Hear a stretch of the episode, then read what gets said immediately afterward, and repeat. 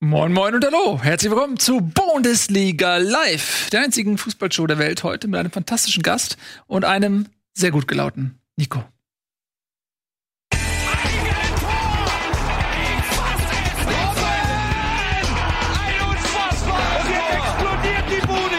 Kritisiert mir denn nicht zu viel. Das ist ein guter Mann. Die Augen, sie leuchten.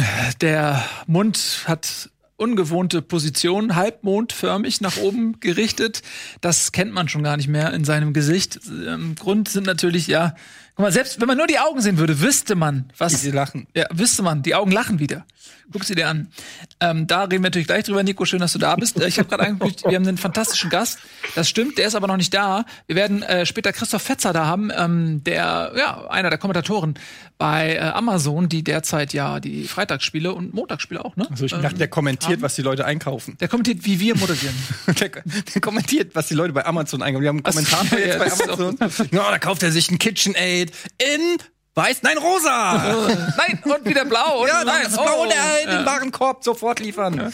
Ja, okay. Also wie unangenehm das sein muss, wenn der dann der Käufer einen anderen Tab springt und da passiert sich, äh, da passiert einfach nichts. Und er muss die ganze Zeit diesen Stillstand Er muss warten. Ist, Oder er macht es wie Marcel Reif und erzählt eine kleine Anekdote über seinen letzten Urlaub. aber Marcel dann mit S-E-L-L geschrieben. Wow, sehr gut.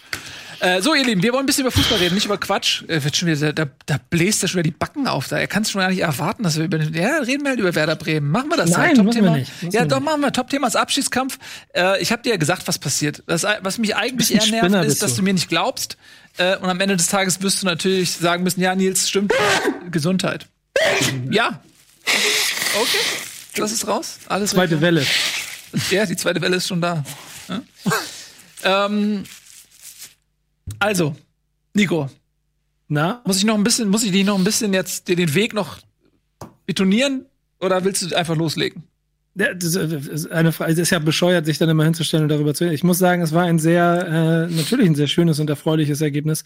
Aber auch die äh, letzte Ausfahrt, also wenn sie das Ding nicht gewonnen hätten, dann wäre es vorbei. Dann hätte, hätte, sie, hätte sie hier ein schwarzes Bild gehabt. Also ich trage so auch schon schwarz. Was ja noch schlimmer geworden. Aber Hättest ehrlicherweise. ist schwarz färben können. Ja, genau. Äh, stimmt. Äh, oder schwarzen, hier so. Wer ist das da oben? Eyeliner oder so. Aber ehr, ehrlicherweise ist ähm, das Entscheidende an dem Wochenende das Tor von Haaland gewesen in der 95. Minute. Ja. Denn dadurch ist es richtig, also jetzt ist es, jetzt ist es, also die, also besser hätte es nicht laufen können an diesem Wochenende, ehrlicherweise. Dadurch, dass auch Mainz verloren hat, ich weiß nicht, wir hatten hier drüber gesprochen, dass äh, ob, ob man sich entscheiden muss, ob man jetzt Augsburg oder Mainz möchte, dass sie verlieren. Ähm, ich hatte mich dann für Mainz entschieden, das hat auch funktioniert. Insofern war es auf jeden Fall alles richtig, weil jetzt ist die Konstellation natürlich vollkommen offen. Und ähm, die Mannschaft hat einen schönen, also, also einen schönen Eindruck hinterlassen, weil dann ganz anderer Mut auf dem Platz war. Es ist natürlich auch Paderborn und letzter Platz und die haben natürlich vorher gegen Leipzig gewonnen und wie viel wert das ist, das wird man sehen. Aber es hat zumindest sich gut angefühlt, wie sie die Dinger gemacht haben und vor allen Dingen, dass sie auch mal diese halben Chancen, die sie hatten, auch noch genutzt haben. Ja, Mainz hat natürlich auch ein derbes Restprogramm. Ne? Die spielen noch gegen BVB, dann gegen Bremen, da kommt es natürlich dann drauf an, und äh, gegen Leverkusen. Und ich finde, man kann mittlerweile wirklich getrost sagen, da sehen wir es auch nochmal eingeblendet, so diese Heim-Auswärts-Geschichte, die auf jeden Fall vor Corona mehr Gewichtung gehabt hätte, als sie das jetzt zu haben scheint. Ich will nicht sagen, dass es komplett egal ist, du hast immer noch Anreise und vielleicht so ein paar Unannehmlichkeiten, die du als Heimmannschaft vielleicht nicht ganz so hast, aber es spielt nicht mehr so den Faktor, sondern es kommt tatsächlich wirklich nur auf die ja, Tagesform oder was auch immer an. Ja, genau. Und äh, du hast ja eben schon gesagt, das Restprogramm ist, ja, und Düsseldorf hat jetzt ähm, Leipzig, Bremen spielt jetzt gegen Bayern und alle jetzt unter der Woche. Das heißt, am Samstag, wenn es dann zu den Konstellationen kommt, dass Dortmund, äh, Entschuldigung, dass, dass Bremen dann gegen Mainz spielt und Düsseldorf, glaube ich, gegen Augsburg, ähm, dann ist wirklich, also mehr Feuer kannst du nicht in Platz, äh, was ist das, 14 bis 17 reinlegen, dann die alle gegeneinander spielen und du davon ausgehen kannst, dass zumindest die unteren drei, also jetzt dieses Wochenende, jetzt unter der Woche keine Punkte sammeln werden, sondern alle auf den Arsch kriegen werden. Das ist ja schon lustigerweise, wird ja schon spekuliert, um da jetzt einen Schritt vorher rauszugreifen, dass ja einige jetzt schon unter der Woche vielleicht schon werden, um halt am Wochenende fit zu sein. Wurde bei Düsseldorf schon die Frage gestellt, ob man da nicht schonen möchte. Wer da dementiert, die wollen auch gegen Bayern gewinnen. Aber es ist jetzt schon wieder, das ist das, das Lustige, dass sich im Wochentakt so die Gefühlslage ändert. Vergangene Woche haben wir noch hier da gesessen und gesagt, oh, für Werder sieht jetzt ganz scheiße aus. Ihr vielleicht. Ach, du bist, also du bist so ein Schnacker. Jetzt guckt euch die Sendung nochmal an. Ich muss ihm, es tut mir leid, aber ich muss ihm recht geben. Er hat Ja, nee, das ist mir schon relativ- klar, aber das, das ist doch auch klar, dass Nils das nicht macht, weil er, weil er Werder Bremen in der Bundesliga hat, sondern weil er genüsslich sich daran er, er, ergötzt hätte, wenn ich jetzt hier gelegen hätte am Wohl und weinen. Also, und er, was ist das denn für, ein- für ein mieser Move jetzt? Also Ich habe de facto inhaltlich recht. Und jetzt willst du diese, dieses inhaltliche Recht, willst du jetzt irgendwie korrumpieren durch irgendwelche Interpretationen, haltlose Ich muss Anschuldigungen? auch sagen, also so, so Von sehr einem ich HSV da gerne mit einstimmen würde, aber das ist ja ähm, macht ja gar keinen Sinn, weil er hat ja so, sag ich mal, selbstbewusst für Bremen argumentiert, dass ähm, er ja gar keinen Zweifel hatte an Bremen im Gegensatz zu dir. ja, vielleicht ist das dann auch wirklich die, das Wichtige, dass sogar, sogar also, dass du noch daran geglaubt hast. Ich ja vielleicht auch, vielleicht habe ich es ja nur anders ausgedrückt. Ich wollte einfach, was ich ausdrücken wollte, dass wir vor dem Wochenende waren wir sehr stark so auf diese Bremen. Sie steht nicht gut da, Düsseldorf steht auch nicht gut da. Düsseldorf hat sich jetzt sehr gut verkauft gegen Dortmund, sodass man sich vielleicht auch noch fragt, okay, vielleicht geht da auch noch was gegen Leipzig, spielen sie jetzt. Ähm, und Mainz hat das wichtige Spiel gegen Augsburg verloren, nachdem sie ja letzte Woche gegen Frankfurt war es dann, war es letzte Woche, ja, oder? Ja. Gewonnen hatten. Du, Ähm, haben jetzt wieder plötzlich kein Rückenwind mehr, sondern im Gegensatz haben jetzt Gegenwind und haben Ja. jetzt stehen jetzt so ein Stück weit unter Zugzwang, weil sie auch wissen, im direkten Duell, wenn sie dagegen Bremen verlieren, Bremen hat jetzt auch noch ein bisschen was fürs Torverhältnis getan, dann kann Bremen plötzlich wieder mit einem 2-0, 3-0 Sieg an ihnen vorbeiziehen. Ja, genau. Das ist halt in dieser Konstellation durch diesen Spieltag hat auch alles ganz anders geworden. Ich hatte immer bei Bremen, natürlich aus rein Bremer Sicht, immer auch gegen Düsseldorf noch einen Punkt mehr mit einberechnet durch das Torverhältnis. Und wenn kann er, kann damit rechnen, dass sie fünf Hütten gegen Paderborn machen und auf einmal ist das Torverhältnis null und nichtig. Ähm, so ist dann dieses Momentum im Moment sicher. Und natürlich habe ich die Hoffnung im Moment, das kann ich auch nicht gut begründen, aber das, das, was Bremen sich da an Motivation aus diesem Spiel rausgeholt hat, auch über ein Bayern-Spiel drüber getragen wird in die letzten beiden Spiele, weil dann steht Bremen im Rücken an der Wand und kämpft weiter nach oben und dieses Momentum andersrum hat Mainz ja wirklich gerade und Düsseldorf auch. Also ich bin da voll bei dir, Tobi. Düsseldorf spielt ja nicht nur seit, hat nicht nur gestern oder am Wochenende das gut gemacht, die machen das seit Wochen gut und die dürften gar nicht in der Situation sein, in der sie sind und jedes Mal kriegen sie kurz vor Schluss noch einen zwischen die Beine. Und Mainz hat nicht mehr damit gerechnet, dass sie auf einmal noch um Platz 17 mitspielen. Also umso Also das wichtiger kann wird auch für spannend Bremen sein, ja. sorry, umso wichtiger wird es auch für Bremen sein, sich jetzt gegen die Bayern nicht abschießen zu lassen Genau. als nächstes. 100 sondern, Prozent, ja. Ähm, also ob man da wirklich was mitnehmen kann, ist die eine Sache, aber ich glaube, je niedriger man da das Ergebnis, oder das Torfeld, wie sagt man, das, die Gegentore Ja. dann desto besser. ja, Das, nämlich ist der genau entscheidende die, Faktor jetzt, genau. die Frage- Entschuldigung, wenn ich noch, in, inwiefern du da dann jetzt Kräfte sparen möchtest, das, was Tobi da eben angesprochen hatte. Ähm, Ja, weil das nicht. Torverhältnis ist im Prinzip ein Spiel oder ein Wettbewerb, der neben den anderen Wettbewerben noch äh, läuft. Und jetzt ist halt die Frage, wer bringt sich eine bessere Ausgangsposition bei einem Torunterschied. Düsseldorf kann gegen Leipzig, das hat man nicht zuletzt bei den Leipzig-Mainz-Spielen gesehen, auch mal gehörig unter die Räder kommen an einem schlechten Tag. Insbesondere, wenn sie vielleicht auch den Anspruch haben, ey, ein bisschen nach vorne was zu machen oder so und dann vielleicht auch ein bisschen sich zu öffnen. Ähm, Aber ich finde die, die Grundkonstellation unglaublich spannend. Äh, als wir nämlich gesagt hatten, ähm, Mainz oder Augsburg, ähm, wer soll da gewinnen? Da war ja auch die äh, Situation, die dass Düsseldorf noch gegen Augsburg spielt am 33. Spieltag und Bremen gegen Mainz am 33. Spieltag. Und letztendlich ist es da wahrscheinlich die angenehmere Aufgabe, gegen einen Gegner zu spielen, für den es um nichts mehr geht. Äh, So ist auch meine Erfahrung als ähm, langjähriger Abstiegsexperte. Das hat man immer auch in den letzten Spielen gesehen als jetzt zum Beispiel Hamburg gegen Gladbach gespielt hat, ähm, als es um, für Gladbach um nichts mehr ging und HSV hatte zumindest auch theoretisch die Chance, da hat Gladbach sich dann auch ab dem Zeitpunkt, als ähm, auf den anderen Plätzen die Konstellation so war, dass für Gladbach nichts mehr zu holen war in der Liga, da haben die einfach nicht mehr richtig gespielt. Und wenn du dann einen Gegner hast, der, der um sein Leben kämpft, dann sind das oftmals die Prozent, die einen Unterschied machen können. Und in dem Fall hat eben Düsseldorf Augsburg, die eventuell dann schon durch wären am vorletzten Spieltag. Und Bremen hat eben das Duell gegen Mainz, was verdammt heiß ist, wo es für beide noch um was geht. Also es ist äh, unglaublich spannend und äh, auch zu dem, was du zu Düsseldorf gesagt hast. Ich habe es letzte Woche schon gesagt, Düsseldorf, ohne dass ich jetzt irgendwelche Emotionen in die eine oder andere Richtung hätte, ist für mich ein neutraler Verein. Aber die tun mir richtig leid. Ja. Weil die so tapfer kämpfen und auch unter Rösler noch mal sich weiterentwickelt haben und jedes Mal kurz vor Schluss so einen Nackenschlag kriegen. Die dürften, da bin ich bei dir, Nico, eigentlich gar nicht mehr so tief im Abstiegssumpf stecken. Das ist echt bitter. Ja, bin ich bei dir, weil ähm, Fortuna wirklich, ich, es müssten mindestens fünf oder sechs Spiele sein, die sie wirklich in den letzten Minuten noch mal aus der Hand gegeben haben und wertvolle Punkte verloren haben. Das ist schon, äh, da merkt man mal so, wie so auch Spiele, die mitten in der Saison manchmal passieren. Ja, jeder kennt das irgendwie so ein Spiel, wo du noch in der 93 Minuten dumm Erzähl mir davon, wie pass, wie ist. Ja, na, das sind dann die Spiele, die dann, wenn du am Ende den, die komplette Rechnung machst, du sagst, okay, komm, hätten wir da zehn Sekunden, hätten wir da den Ball rausgehauen, ich weiß, hätte, hätte, so kann man natürlich nicht immer denken, aber das sind die Spiele, die dann, die, die dich dann noch verfolgen. Und das kann für Düsseldorf echt eine bittere Saison, in einer, in einer, eigentlich eine gute, solide gespielte Saison kann richtig bitter enden für Düsseldorf, muss man wirklich sagen. Es ist, es, äh, um noch, noch auf das andere Ding anzugehen, kurz von dir, da wollte ich noch einen Satz zu sagen.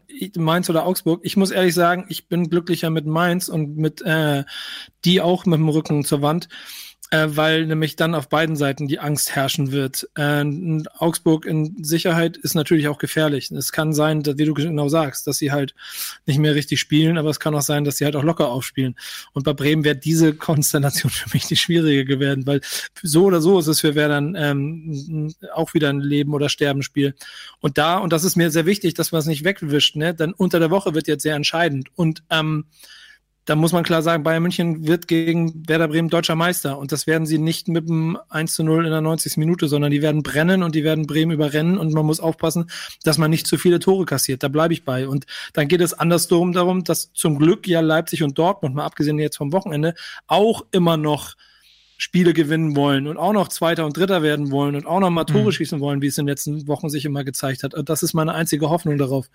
Aber ich sehe da schon Bremen die, in der schwierigsten Konstellation, denn also auch wenn der Trainer sagt, er will gegen Bayern gewinnen, da- das das wird ein Schützenfest und das muss halt klein Ja. möglich sein. Das ist zum Beispiel einer Aspekt, da hatte ich mich um einen Spieltag vertan. Ich hatte, ähm, als ich das neulich in der Sendung überschlagen hatte, gedacht, dass Bayern schon Meister ist gegen ähm, Bremen. Hätten, wären sie ja gewesen, wenn nicht Haaland in der in der, wenn ich hätte nicht Haaland in der, was weiß ich, den vierten Minute das genau.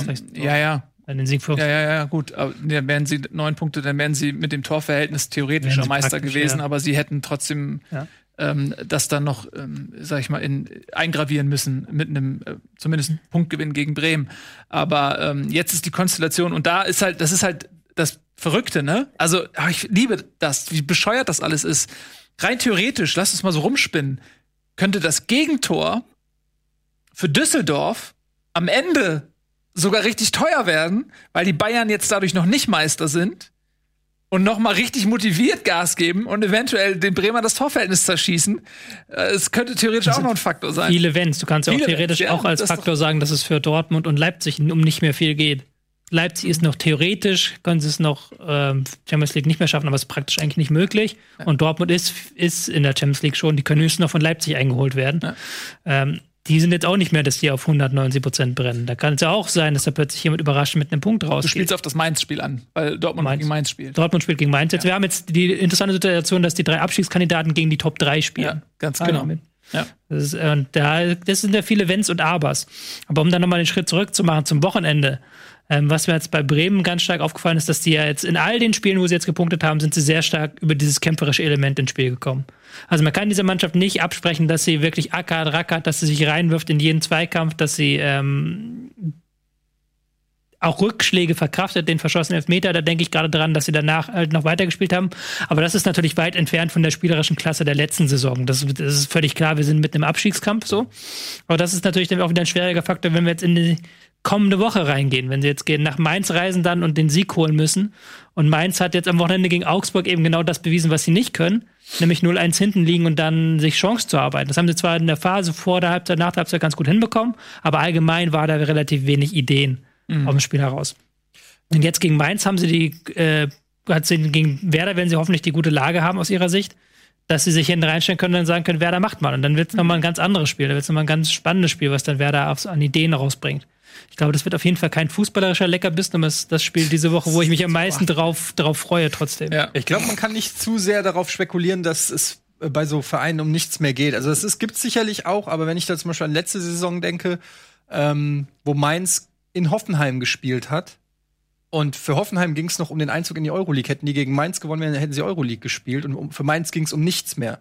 Und ich weiß es noch, weil das war ja für die Eintracht nicht unwichtig, wie, wie äh, Mainz spielt. Und äh, die haben gewonnen gegen Hoffenheim.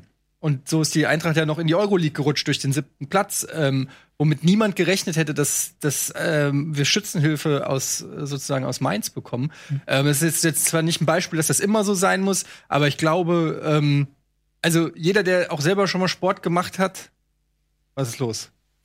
Was steht da? Tobi, rück mal ein Stück nach rechts. ähm, ich glaube, in dem Moment, wo du auf dem Feld stehst, das sind alles so Sportler. Da, klar, die wollen sich nicht mehr verletzen, aber Dortmund hat so eine individuelle Qualität, sofern die nicht alle besoffener sind und irgendwie, die haben ja auch Bock, noch Tore zu schießen, Stats ja, genau zu verbessern, ähm, auf sich halt aufmerksam zu machen. Viele Spieler wechseln vielleicht im Sommer Warte. oder so, keine Ahnung. Warte mal, was, was steht da? Was steht da? Etienne ist doof. Ah, wichtige ja, Nachricht. Ich glaube, dass beides ein Faktor sein kann. Also ähm, meine Erfahrung. Dass Tobi weiter nach rechts rücken muss und Etienne doof ist. Genau. Ja. Meine Erfahrung ist eben, äh, die auch insbesondere halt durch den HSV, dass es oft eben so ist, am letzten Spieltag noch schlimmer irgendwie, das ist wie der letzte Tag vor den Sommerferien irgendwie oft. Ähm, da passieren halt nicht umsonst immer so verrückte Sachen, dass auch mal eine Mannschaft 8-1 gewinnt oder so. Der HSV hat am letzten Spieltag mal 7-0 gegen Karlsruhe gewonnen, glaube ich. Äh, also, äh, das ist ja, hat ja einen Grund. Und der Grund ist der, dass halt einige positive Energie vielleicht ähm, daraus schöpfen, dass sie ihre Saisonziele erreicht haben oder jetzt frei aufspielen können. Andere, für andere ist es so, okay, jetzt äh, ähm, können wir uns nicht noch mal motivieren, warum auch immer, weil jeder eben seine eigene Geschichte hat und ähm, das wird jetzt auch wieder so sein. Deswegen können wir nur spekulieren. Ich weiß, ja. ich weiß nicht, äh, wer am Ende wie drauf ist. Äh, für mich steht aber fest, dass es für Bremen ein Nachteil ist, dass Bayern noch nicht Meister ist. Und äh, vor allem hatten sie ein bisschen Pech, dass natürlich jetzt Lewandowski und Müller äh, ihre fünfte gelbe Karte einen Spieltag vorher bekommen haben, weil man hat schon gemerkt ja. gegen Gladbach, dass die Qualität den Bayern auch gefehlt hat. Aber ganz ehrlich, in jeder, in jeder Diskussion, die es rund um Bremen und den Spielplan gegeben hat, ist das Spiel gegen Bayern München natürlich, wir sagen das die Offiziellen nicht, aber das Spiel gegen München ist egal. Und selbst in, vor, vor diesem Spieltag war auch das Torverhältnis egal. Und das wird eventuell also jetzt ist ja die Chance, dass es nach diesem Spieltag nicht mehr egal ist, aber ich gehe auch davon aus, dass das Torverhältnis auch nach diesem Spieltag egal ist. Also geht es um für Bremen genau wie vor dem Paderborn-Spiel nur darum, drei von vier Spielen zu gewinnen oder zumindest zwei und unentschieden holen, um irgendwie noch im Rennen um Platz 16 zu sein. Drei von vier, du meinst zwei von drei. Nee, ich meinte, vor dem Paderborn-Spiel so, sollten sie drei von vier gewinnen. Und jetzt haben sie eins von zwei vier. unentschieden. Eins haben sie. Ja. Jetzt müssen sie zwei von drei noch oder zumindest eins gewinnen, eins unentschieden, um irgendwie noch im Rennen um Platz 16 zu sein. Darum geht's mir. Ähm, denn das ist ehrlicherweise das, was nach dieser ganzen Saison im Moment immer noch das höchste der Gefühle war.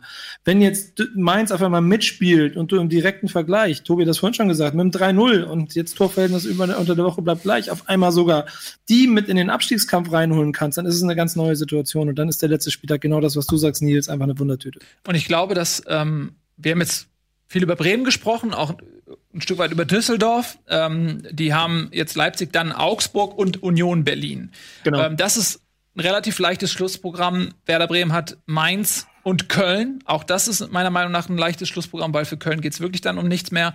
Ähm, und die Euphorie äh, ist auch in Köln so ein bisschen zur Normalität zurückgekehrt. Und Mainz wird das Endspiel werden. Und du hast halt jetzt Faktor Mainz, Restprogramm, Dortmund, Bremen und dann Leverkusen. Und wenn die Tabellenkonstellation die ist, dass Leverkusen am letzten Spieltag noch nicht sicher qualifiziert ist für die Champions League, sondern es für die um die Qualifikation geht, dann werden die Mainz mal gar nichts schenken. Und qualitativ brauchen wir nicht drüber reden, ist Leverkusen Mainz deutlich überlegen. Das heißt, Mainz hat vom Restprogramm her eigentlich das Schwierigste. Und für die ist das Spiel gegen Bremen verdammt noch mal ein Schlüsselspiel. Mhm. Genau das. Und lass dann doch mal Bremen Tor machen. Dann möchte ich nicht bei Mainz in der Haut stecken. Also das, ey, das, das wird, das wird, das wird Nerven aufreiben. Ich weiß nicht, wie es mir in zwei Wochen gehen wird. Aber allein die Tatsache, dass die Hoffnung wieder da ist und dass man Mainz wieder mit reingeholt hat, weil die ja auch ein Spiel unter dieser jetzt am Wochenende quasi verloren haben, dass man ja auch nicht unbedingt verlieren muss. Ähm, das ist Lass uns Krass. doch mal über die äh, Form genau. sprechen. Ja, wir haben es ja eben schon so ein bisschen gemacht, aber jetzt mal, wenn man einfach mal die, äh, wenn man Mainz, Fortuna und Bremen, Paderborn klammer ich jetzt mal aus, nimmt, wer ist denn rein fußballerisch gesehen jetzt alle anderen Faktoren ausgeklammert? Auch wer auch jetzt ähm, wer kann spielen, also nicht theoretisch, mhm. sondern wer, wer hat auch äh, alle Spieler an Bord, die er braucht. Wer hat für die wer ist für die letzten drei Spiele am besten gerüstet? Wer ist in bester Form?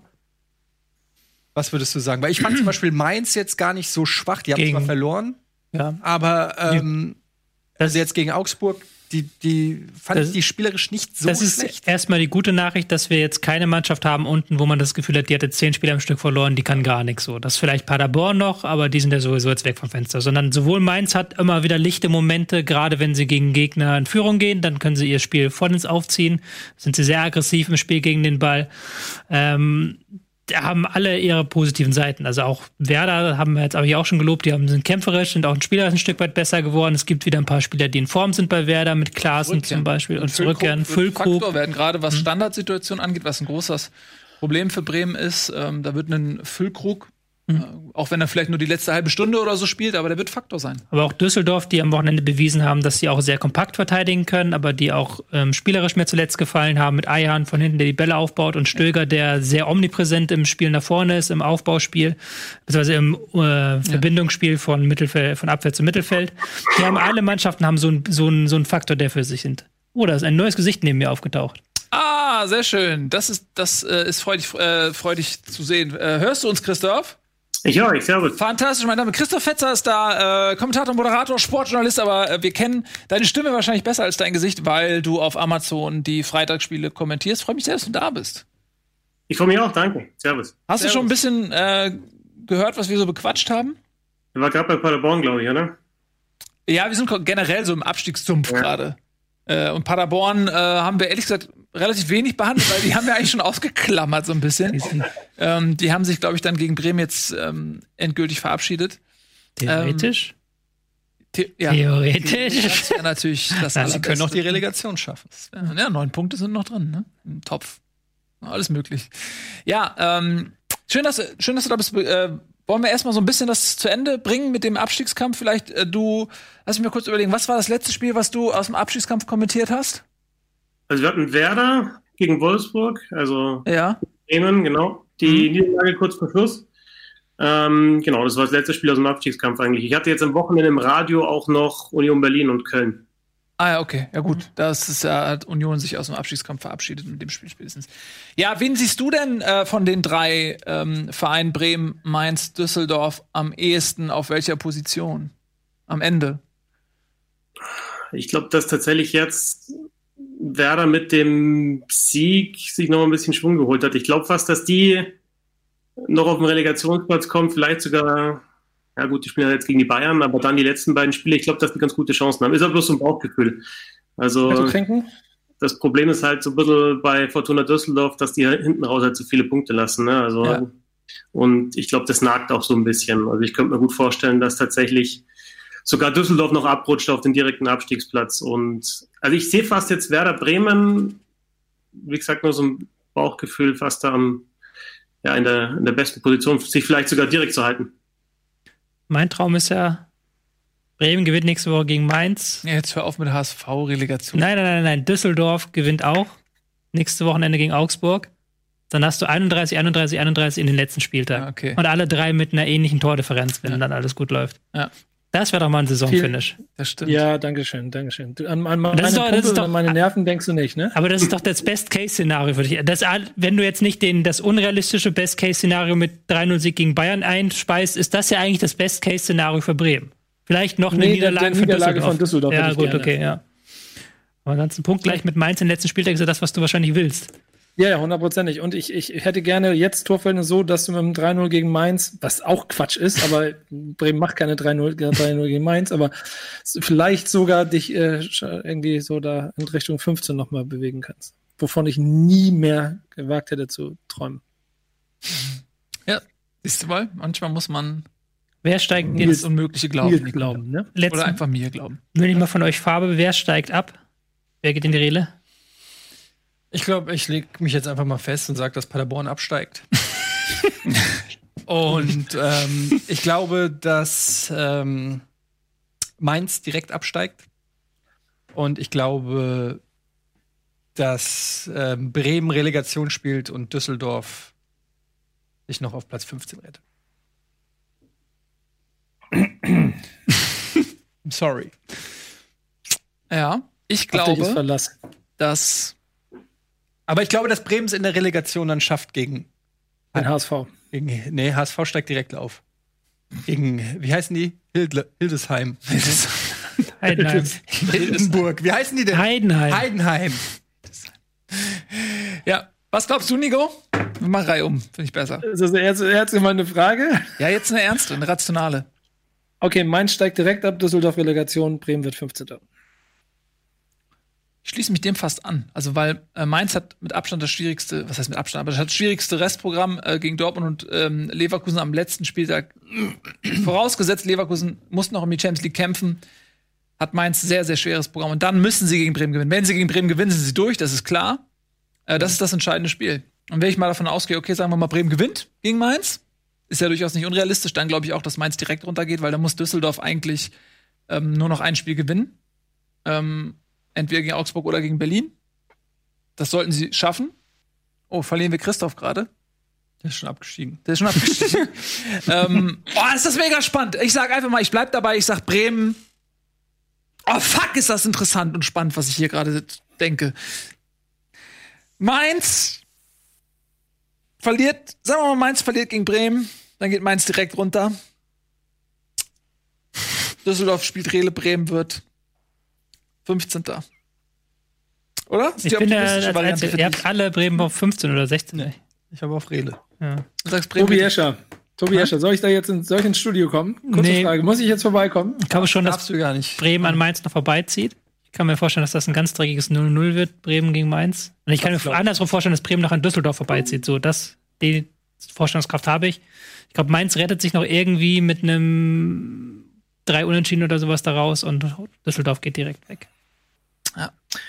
Ähm, Nils, Ja, wenn es doch zur Relegation kommt, ne, gucken wir die dann eigentlich zusammen Nein, oder in getrennten. Ländern? ich guck die überhaupt nicht. Ach, so ein Quatsch. Rede gegen Bremen gucke ich nicht.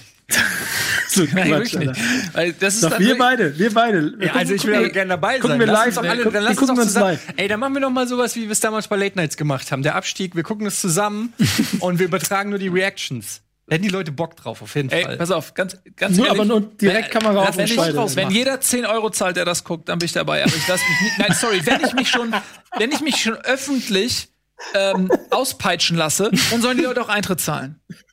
Ist so, ich, ist doch so. Ich stelle mich doch da nicht hin und guck mir das an. Ich, ich weiß doch, wie das ist. Ich leide da, ich leide wie so ein, wie so ein geschlachteter Schwein. Ja, die Leute wollen ich. sehen. Das sind deine Aber Fans. Ja, und ich dann sollen die 100% dafür zahlen. Das ist nicht Teil meiner Job Description. Meine Job Description ist, ich moderiere, mache ein paar Let's Plays, Halligalli, lustig, aber die Kacke, dafür habe ich nicht unterschrieben. Und wenn sie das sehen wollen, sollen sie mir Kohle geben. Das mache ich nicht umsonst. Wenn ich 100 meiner Freunde dazu bringe, 10 Euro zu zahlen. Nein, jeder, der einschaltet, soll 10 Euro zahlen. Das aber gibt eine es geht jetzt, nee, Paywall. geht, geht Guck mal hier, die nicht. Leute zahlen. Ey, zumindest die Bundesliga-Community geht, jeder, jeder, der guckt, geht in Support. Aber ich, ich interessiere mich gar nicht dafür, dass du das HSV spielst, aber dich auspeitschen kann ich für 10 Euro. Das ist ja das, was ich aus der Geschichte mitnehme gerade. Emotionales Ausprobieren. Nein, aber jetzt. Ach. Metaphorisch gemeint. Aber Äh, Nils, da bin ich 100% bei dir. Das ist, also, ich, ist es jetzt schon, es fühlt sich jetzt schon jedes Mal an, wie so, so, solche Schmerzen habe ich schon lange nicht mehr gehabt. Und wenn ich mir dann vorstelle, eine Relegation auch noch gegeneinander, ich weiß nicht, ob ich das überleben will. ich schreibe jetzt Michael, unseren Programmdirektor, und schlag ihm das einfach vor. Ja, äh, ganz ehrlich, wenn wir das irgendwie so hinkriegen. Aber dass wir 10 Paywall, Paywall ist wichtig, da bin ich dabei. Ja, aber auf, das geht auf mein Privatkonto, Leute. Das versiegt Nee, gar nee, nee, der Freundchen, hallo. Hallo? Hallo, Freundchen, ich stehe da genauso Ja, drin du, wie du und ich, wir beide. Hallo, es ist meine auf Idee. Privatkonto. Ich bin der Manager, Ja, ich bin du. Don King, Motherfucker. Ich mach, ich krieg mindestens 50% von dir und 50% Als ob das von deine dir. Idee ist. Weißt du, dass ich das, weißt du, dass ich seit 100% ungefähr, Moment. ich krieg seit vier Wochen kriege ich diese Nachrichten. Ey, es wäre so cool, wenn du und Nils zusammen Relegation gucken würden. Die Leute haben gar keine Vorstellung, was das bedeutet. Jetzt lasst euch nicht so feiern, Leute. Wir machen das auf jeden Fall. aber es ist, wie gesagt, die Wahrscheinlichkeit sehe ich noch nicht. 100%. Also erstmal, ich erinnere mich, als Frankfurt eine Relegation gespielt hat, da hast du gesagt, ey Leute, vergesst es. Da haben wir dich mal angerufen, da hast du schon keinen Bock drauf gehabt. So ein Quatsch. Stimmt, da warst du im Disneyland. Disneyland. ja, da hattest du, da habe ich dich angerufen, da hattest du eigentlich schon gar keinen Bock mehr drauf. Da war ich in Disneyland. Ja. Mit der Familie. Genau, aber eigentlich, du hast zu mir gesagt, Nils, wenn Frankfurt Relegation spielt, lass mich in Ruhe, ich will das nicht. Hast du zu mir gesagt? Ja, aber du musst ja nicht jeden Scheiß machen, den ich mache. Ja, ich mach die richtigen Sachen. Nein, das ist auch eine ganz andere Situation, weil hier zwei Freunde, ähm, zwei beste Freunde gegeneinander mehr oder weniger antreten. Das hatten wir in der Form noch nie. Das ist, das aber- und ihr werdet euch in zehn Jahren, wenn beide wieder in der Champions League spielen, dann, dann werdet ihr an diesen Moment zurückdenken und sagen, schön, dass wir den auf Video festgehalten haben. Schön, dass du dich daran ergötzen willst, wenn wir beide da leiden und so wimmernd auf dem Boden liegen und so die Tränen und die Fassungslosigkeit in den Augen ist, wenn der eine wirklich abgestiegen ist. Das ist, das ist, so schlimm, so schäbig. Ey, also ich habe das noch mal ganz kurz. Ähm, ich habe zwei Relegationserfahrungen ja schon mitgemacht. Und ganz, ich meine, das ist jetzt völlig ohne Pathos. Das waren mit die schlimmsten Minuten meines Lebens, was für mein Leben spricht. Was cool, zum Glück.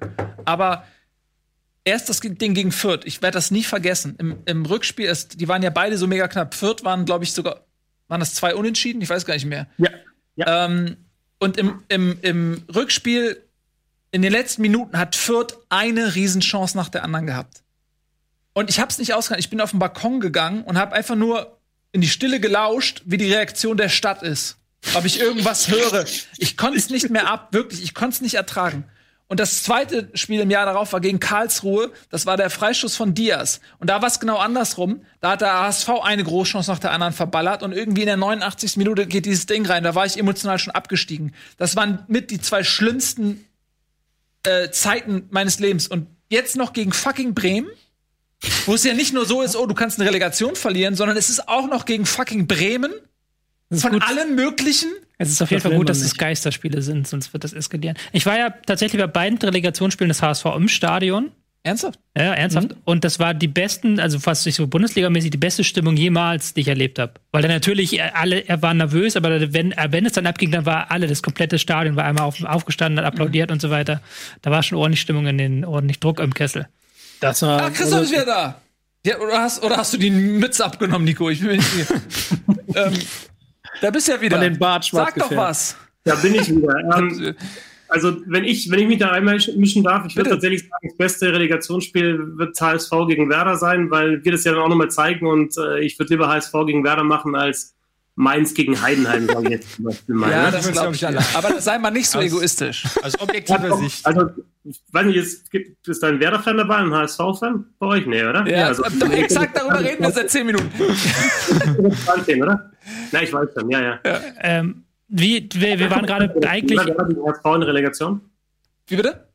Reizvoll wäre das doch schon, oder nicht? Ja. Na, jetzt, ja, das ist wie eine Hinrichtung. Da haben auch Leute Spaß dran, aber nur die, die nicht hingerichtet Aber werden. wir waren- da habe ich irgendwie nicht so Bock. Wir waren gerade bei Tipps, um das abzuschließen, das Segment. Christoph, was sind deine Tipps? Wer wird 16., wer 15., wer 17.? Ich glaube tatsächlich momentan 17. Düsseldorf, 16. Mainz, 15. Werder. Das hatten wir ja auch. Mein gleich. Mein gleich Guter Mann. Habe ich auch getippt. Immer schon. Nee, du hast Bremen auf dem Relegation? 16. getippt und darüber reden Ja. wir noch. Warum lügst du? Ich will einfach äh, dabei Harmonie. sein. Ich will- möchte einfach mit jedem Übereinstimmung. Nee, Ähm, das habe ich schon registriert. Ja, und du, du willst, hast, nee, du hast schon gesagt. Ich habe ja gesagt, dass ich Mainz auf 16 und Düsseldorf auch auf 17. Okay, Äh, wir, meinte, wir sind ja noch beim Werder auf 16. Abstiegskampf. Zählen da auch Mannschaften dazu, die nicht mehr zum Abstiegskampf gehören? Ja, da zählen wir dazu, aber erst nach dieser kleinen Werbung. Gut, Tobi. Es es geht nicht, wenn du das machst. Muss nie Werbung. machen.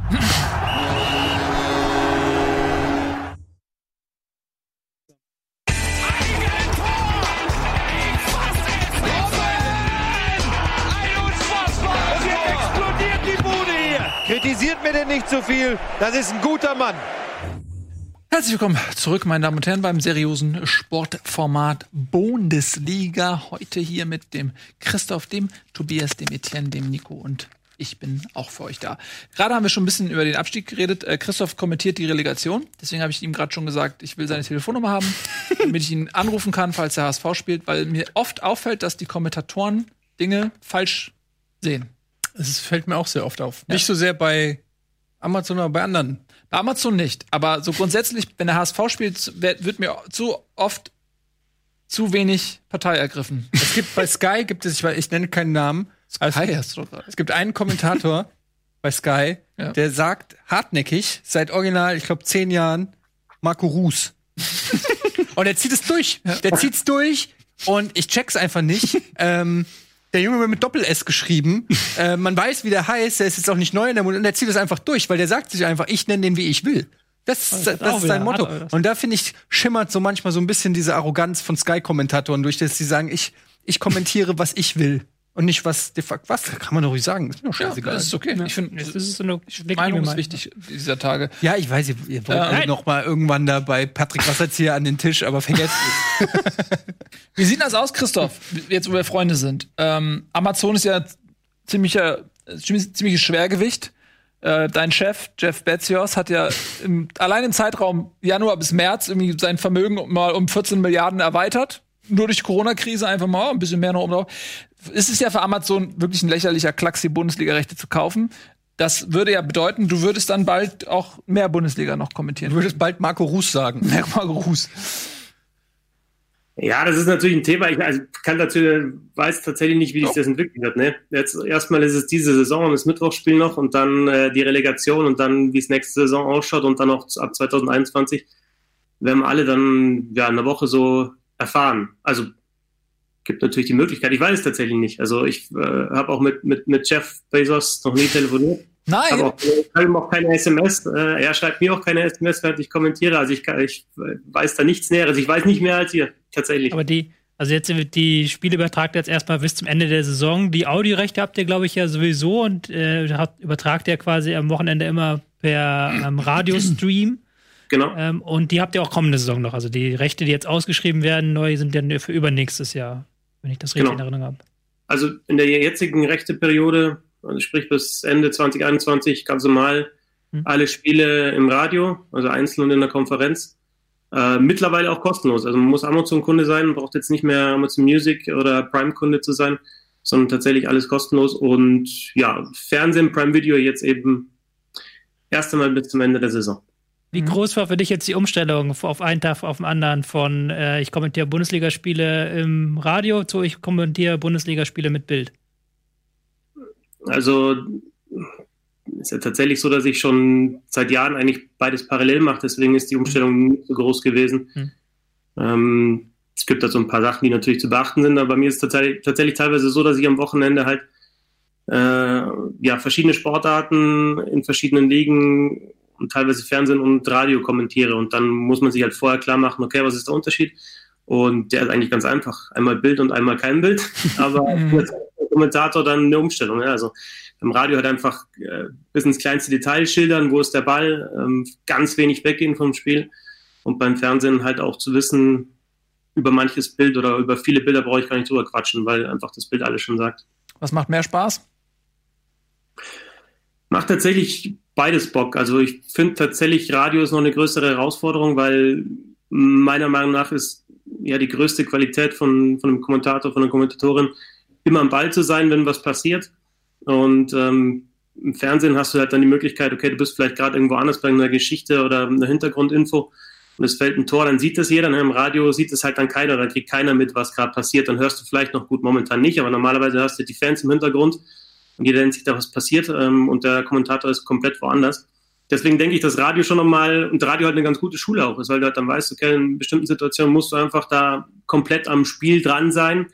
Und im Fernsehen ist, glaube ich, dann tatsächlich die Kunst, öfter mal was wegzulassen und halt zu wissen, wann kann ich mal was stehen lassen, wann kann ich das Spiel einfach mal laufen lassen, wann nervt sogar vielleicht mal, dass der Kommentator quatscht. Und im Radio ist es halt so, wenn ich drei Sekunden nichts sage, dann denken sich alle, ist jetzt vom Stuhl gefallen. Ne? Ich liebe übrigens Radio, äh, also Fußballkonferenz im Radio. Sabine Töpperwien, wenn ich die höre, da geht mir das Herz auf. Das ist irgendwie so, die verfolgt mich äh, mein ganzes Leben. Also sie verfolgt mich nicht, aber die, ihr wisst, was ich meine. So, die, mit, mit der bin ich quasi äh, groß geworden, weil früher äh, äh, noch kein, habe ich Fußball immer am Radio gehört.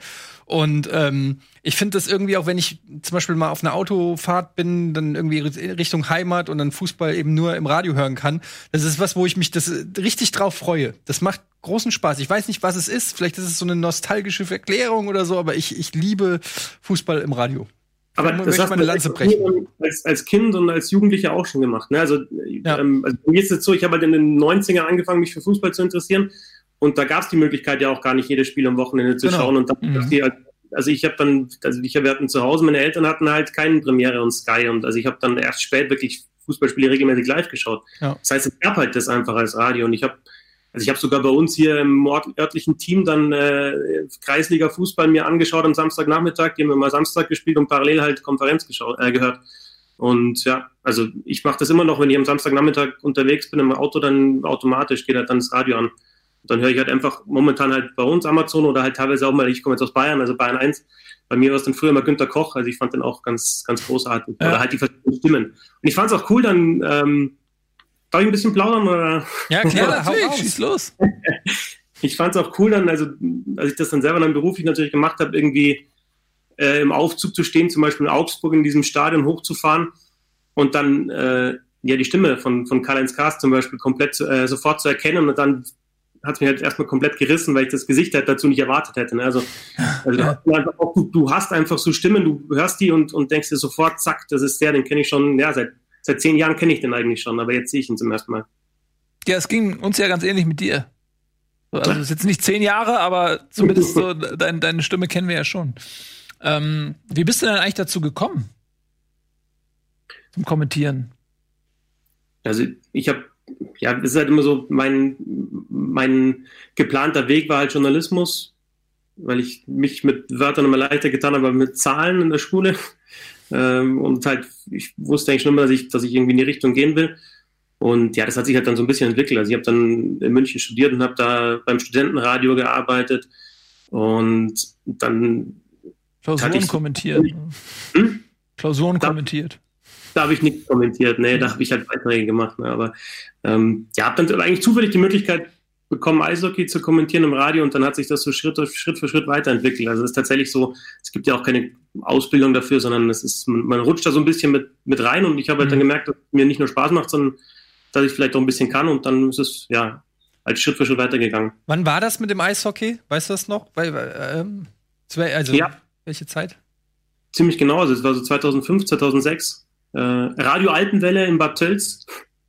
Ähm, Eishockey Oberliga und das war eigentlich auch ganz witzig, weil das war das, was, was halt die, die ARD im, im, im Radio macht. Am Samstagnachmittag haben wir dann Freitagabends und Sonntagabends gemacht, also wirklich so durch alle Eisstadien da im Süden durch, also Bad Tölz, Rissersee, Landshut war dabei, Rosenheim, diese ganzen ja, Eishockeyvereine, äh, Traditionsvereine. Ja. Das war unglaublich witzig und dann, ja, und dann im Endeffekt gibt es halt immer so Möglichkeiten, halt auch im Fußball reinzuschnuppern und ja, du halt den ersten Job dann hast dann und das gut machst, dann ja, kommen die nächsten dazu. Sehr schön.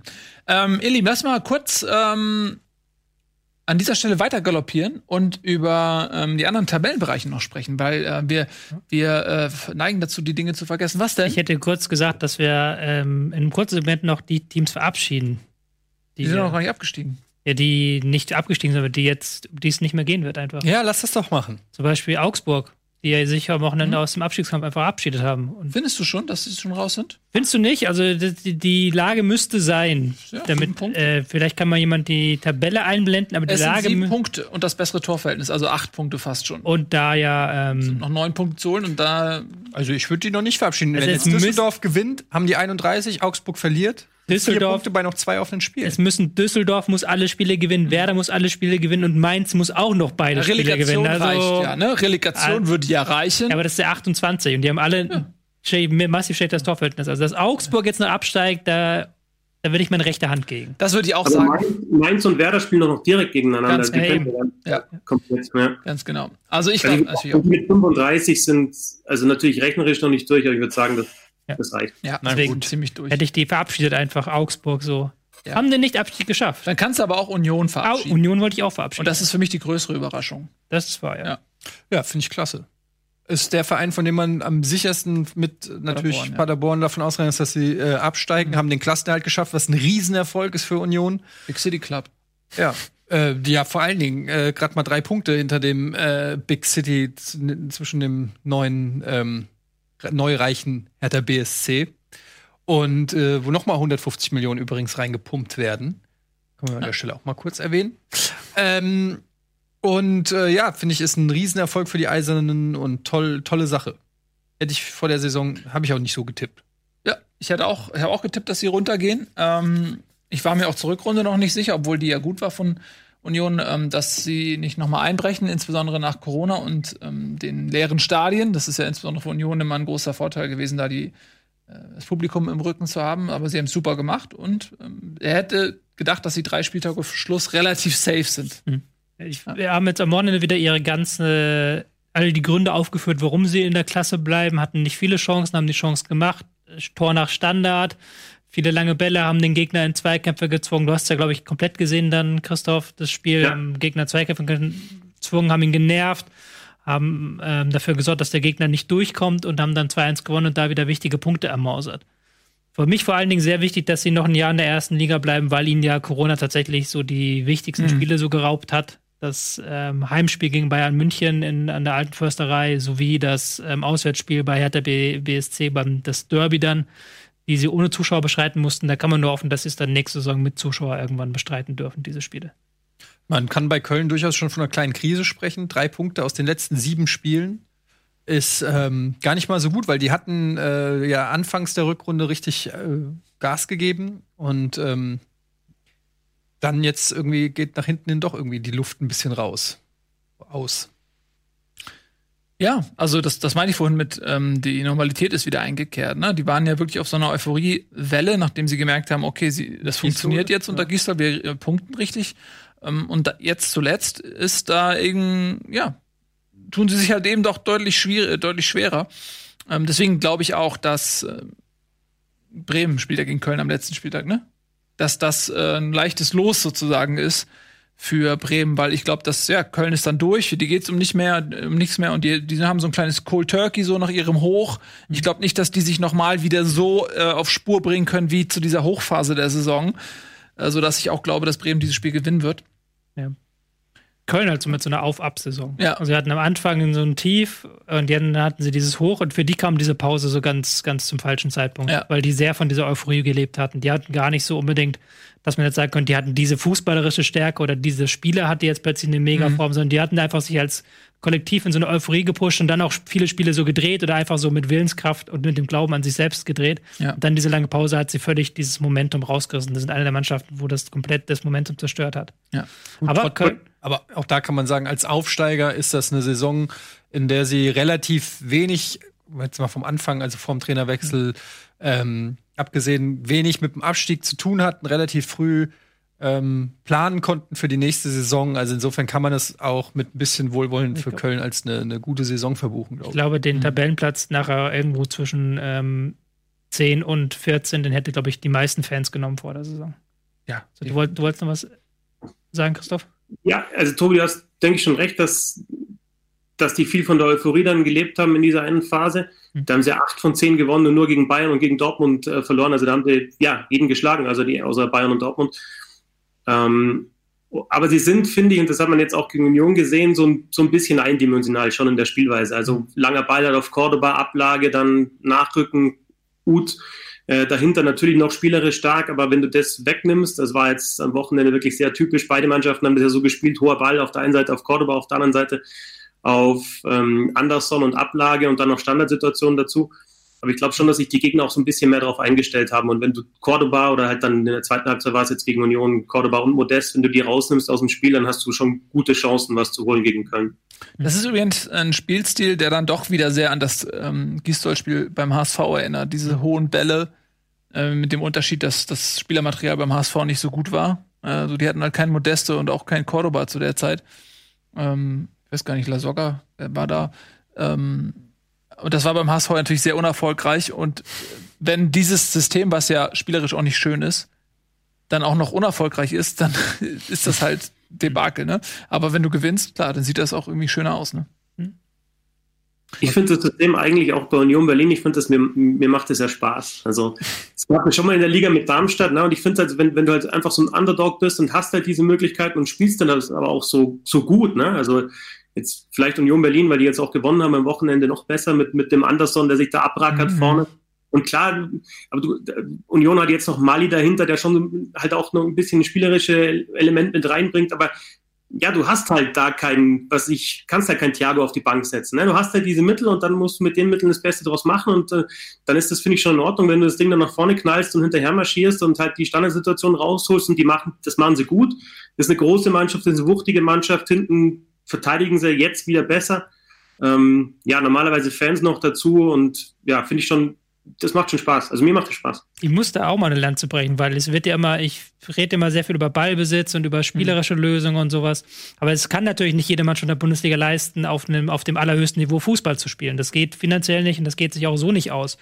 Ähm, aber was ich halt von der Mannschaft schon erwartet, ist, dass sie konsequent ist in ihrer Spielidee und dass sie ihre Spielidee zu Ende denkt und dann auch wirklich durchzieht, selbst wenn es halt mal zwei Spiele Rückschläge gibt. Mhm. Also dieses, was auch Paderborn, ich auch Paderborn hoch anrechnet, dass sie halt in dieser ersten Liga ihre Spielidee durchgezogen haben, auch wenn das nicht geklappt hat, aber das rechne ich ihnen an. Und das macht der Union Berlin auch. Du weißt du genau, bevor du einschaltest, du weißt genau, was du bekommst, du weißt genau, was du nicht bekommst, du weißt genau, was sie können. Und wenn das dann halt alles in sich greift, dann hat das schon was für sich. Dann hat das schon eine Konsequenz für sich, die viele andere Teams vermissen lassen.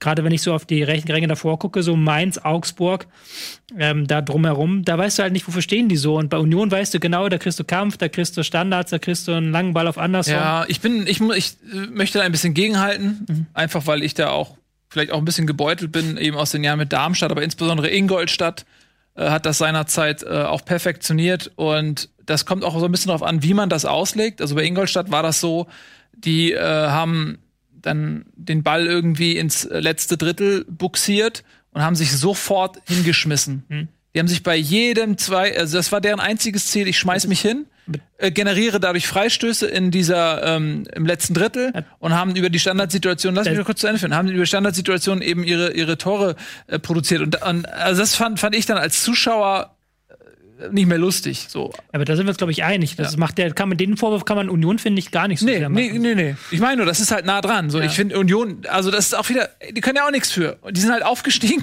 aus Versehen, in, in der Saison, wo ähm, die Favoriten, so wie dieses Jahr auch fast, äh, versagt haben. Ähm, Köln, gut, Köln hat es dann auch noch mit Ach und Krach geschafft, aber die hatten einfach auch einen Kader, der so gut war, dass selbst die größte Krise sie nicht davon abhalten konnte, aufzusteigen.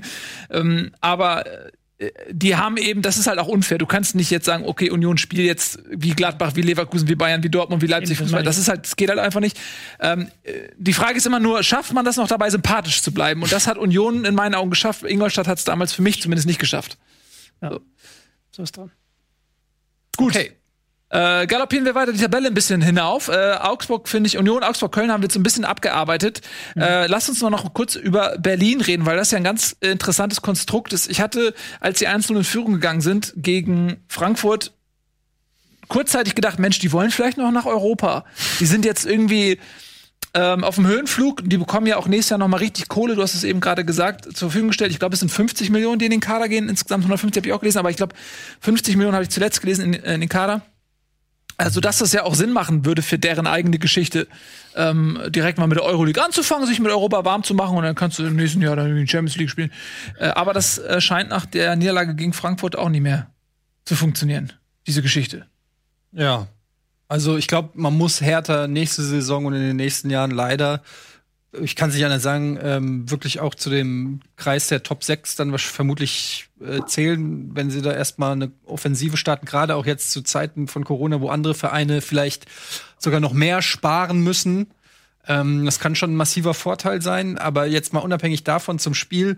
Ähm, war dieses 1-0 schon, finde ich, relativ schmeichelhaft. Eigentlich war die Eintracht von Anfang an besser im Spiel. Haben dann ein Tor kassiert. Was mir gefallen hat, ist, dass man an der Körpersprache direkt gemerkt hat, also es war noch vor der roten Karte, dass, ähm, dass da was geht. Also dieses 1-0 war zwar doof, ist auch ein absolutes äh, Ping-Pong-Tor äh, gefallen. Piontek ist ja irgendwie äh, drei Abwehrspieler haben sich ihm in den Weg gestellt und jedes Mal den Ball äh, ihm sozusagen weggeschnabbelt und dann ist er wieder vor seinen Füßen gelandet und dann ist er halt äh, ein bisschen unglücklich dann rein.